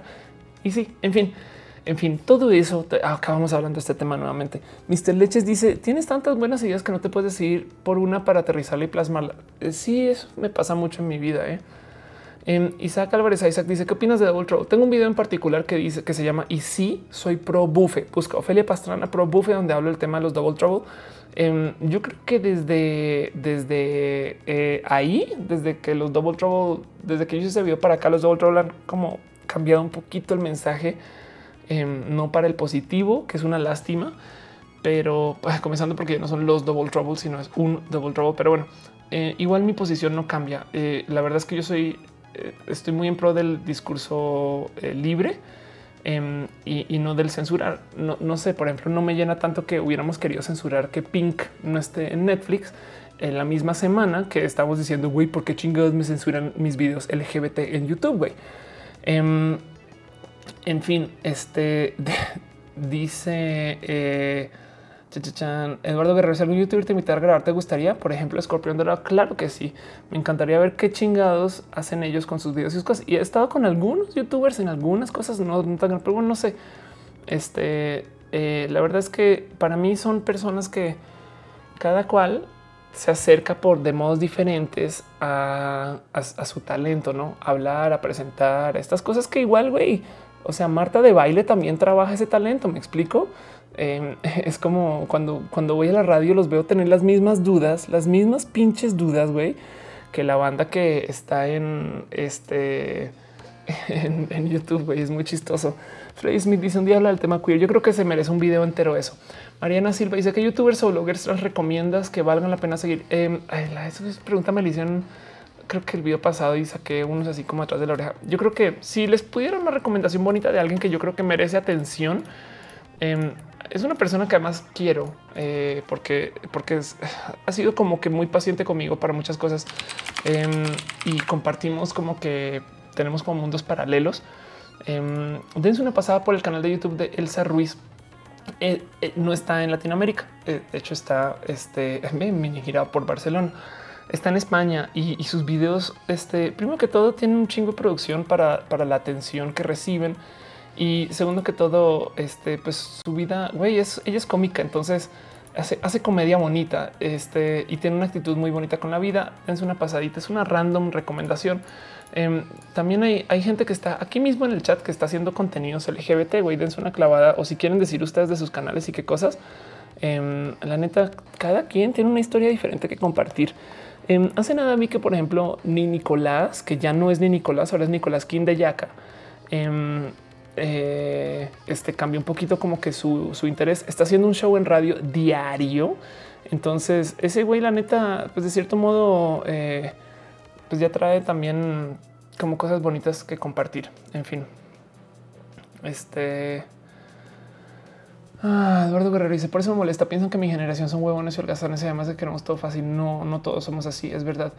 Numen Freelancer dice un tiempo bueno en tiempo real, aunque sea por medio de la pantalla. Me retiro a dormir. Saludos a esta comunidad noctámbula. Yo les voy a decir algo. Creo, creo que es hora de decir adiós. Ah, miren, así, porque ya llevamos al aire dos horas diez minutos. Dice Mr. Leches que hay un libro de cuentos de Matú. Em, dice Rexa 01, ¿por qué la gente le alina tanto a las personas gay o trans? Güey, porque porque tienen pedos, güey. Yo no sé, es como quieren armarle pedo con todo, güey. Eso es como no manches, güey. Dice David Javier Ávila, Big Blue. Sí, está escuchando Big Blue de fondo. Dice Fredo Merkel, le recomiendo aretes de tacón a huevo. Sí, tienes toda la razón. Aretes de tacón. Vamos a, buscarlo bien rapidín. Este aretes de tacón.com no es eh, fretes. Este eh, oh, no, eh, no es aretes de tacón. Bueno, échese una pasadita. Em, está, es, es, en, es en YouTube, no aretes de tacón. Aquí está. ¿Qué es aretes de tacón? Ándale, dense una pasadita también por el canal. Aquí está. Este nomás para que lo no manches, güey, qué bonito. Arrancamos y hay orejas este, y furzonas, güey. yo quiero, yo quiero que mi vida sea así, güey, la neta. Este tipo de web no me deja verlo como lo quiero ver. Bueno, en fin, en fin, este bueno, para todo lo demás, creo que es hora, ahora sí, de decirles adiós, mucho cariño, mucho amor. Dice en este de nuevo, tenemos a este Echimal y a Lucard dejando regalillos, eh, cheers en Twitch. Muchas gracias, se les quiere mucho. Así que em, muchas gracias por darse una pasadita por acá a, a que a Lucar 1226, Andrea Bernal Rueda Barón, Javier Chocolatoso, Guy Jean, León Monter, Mactabok, Mr. Leches, Netles TV, Scarlet Pixel, Xior Yuang, Estefan Evan y Vicoso y evidentemente Echimal eh, y a la gente que ya no está en el chat porque se fueron por motivos. También muchas gracias Daniel Méndez, Dark Mystery 0702, eh, David Javier, David Javier Aviles, David Muñoz, Eduardo Guerrero, Elisa González, Felipe Duarte, Freddy Smith, Fredo Mercury, Isaac Álvarez, Isaac Javier González, Cadia M, Maren Carrasco, la dibujanta, Mariana Silva, Monserrat Almazán, Numen Freelancer, eh, Polo Rojas, Rexas 01 de Eric R, este y Javier García, tema Guaya, este mucho, mucho, mucho cariño, mucho amorcillo, este, por porque me acompañen. La neta, este es un stream que hago explícitamente para, eh, pues para pasar el ratito el domingo. Mañana voy a estar en la radio en la mañana, pero mm, estén pendientes que el martes el show formal con las eh, Pixel Beat, este pues va a ser eso, ¿no? Show formal. y ahí va a tener más gente para operar y hacer estas cosillas y no estar tan enredada cambiando música. En fin, dice Eduardo Guerrero, feliz día. Gracias. Besitos. Adiós. Sayonara por el amor al nazareno. Vámonos a dormir. Si ven ustedes por ahí, arroba Valentina Moretti, que también está por ahí tuiteando, no que entró que iba a venir, que no que estas cosas. Eh, díganle que un abrazo y para todo lo demás, musiquilla. Bye.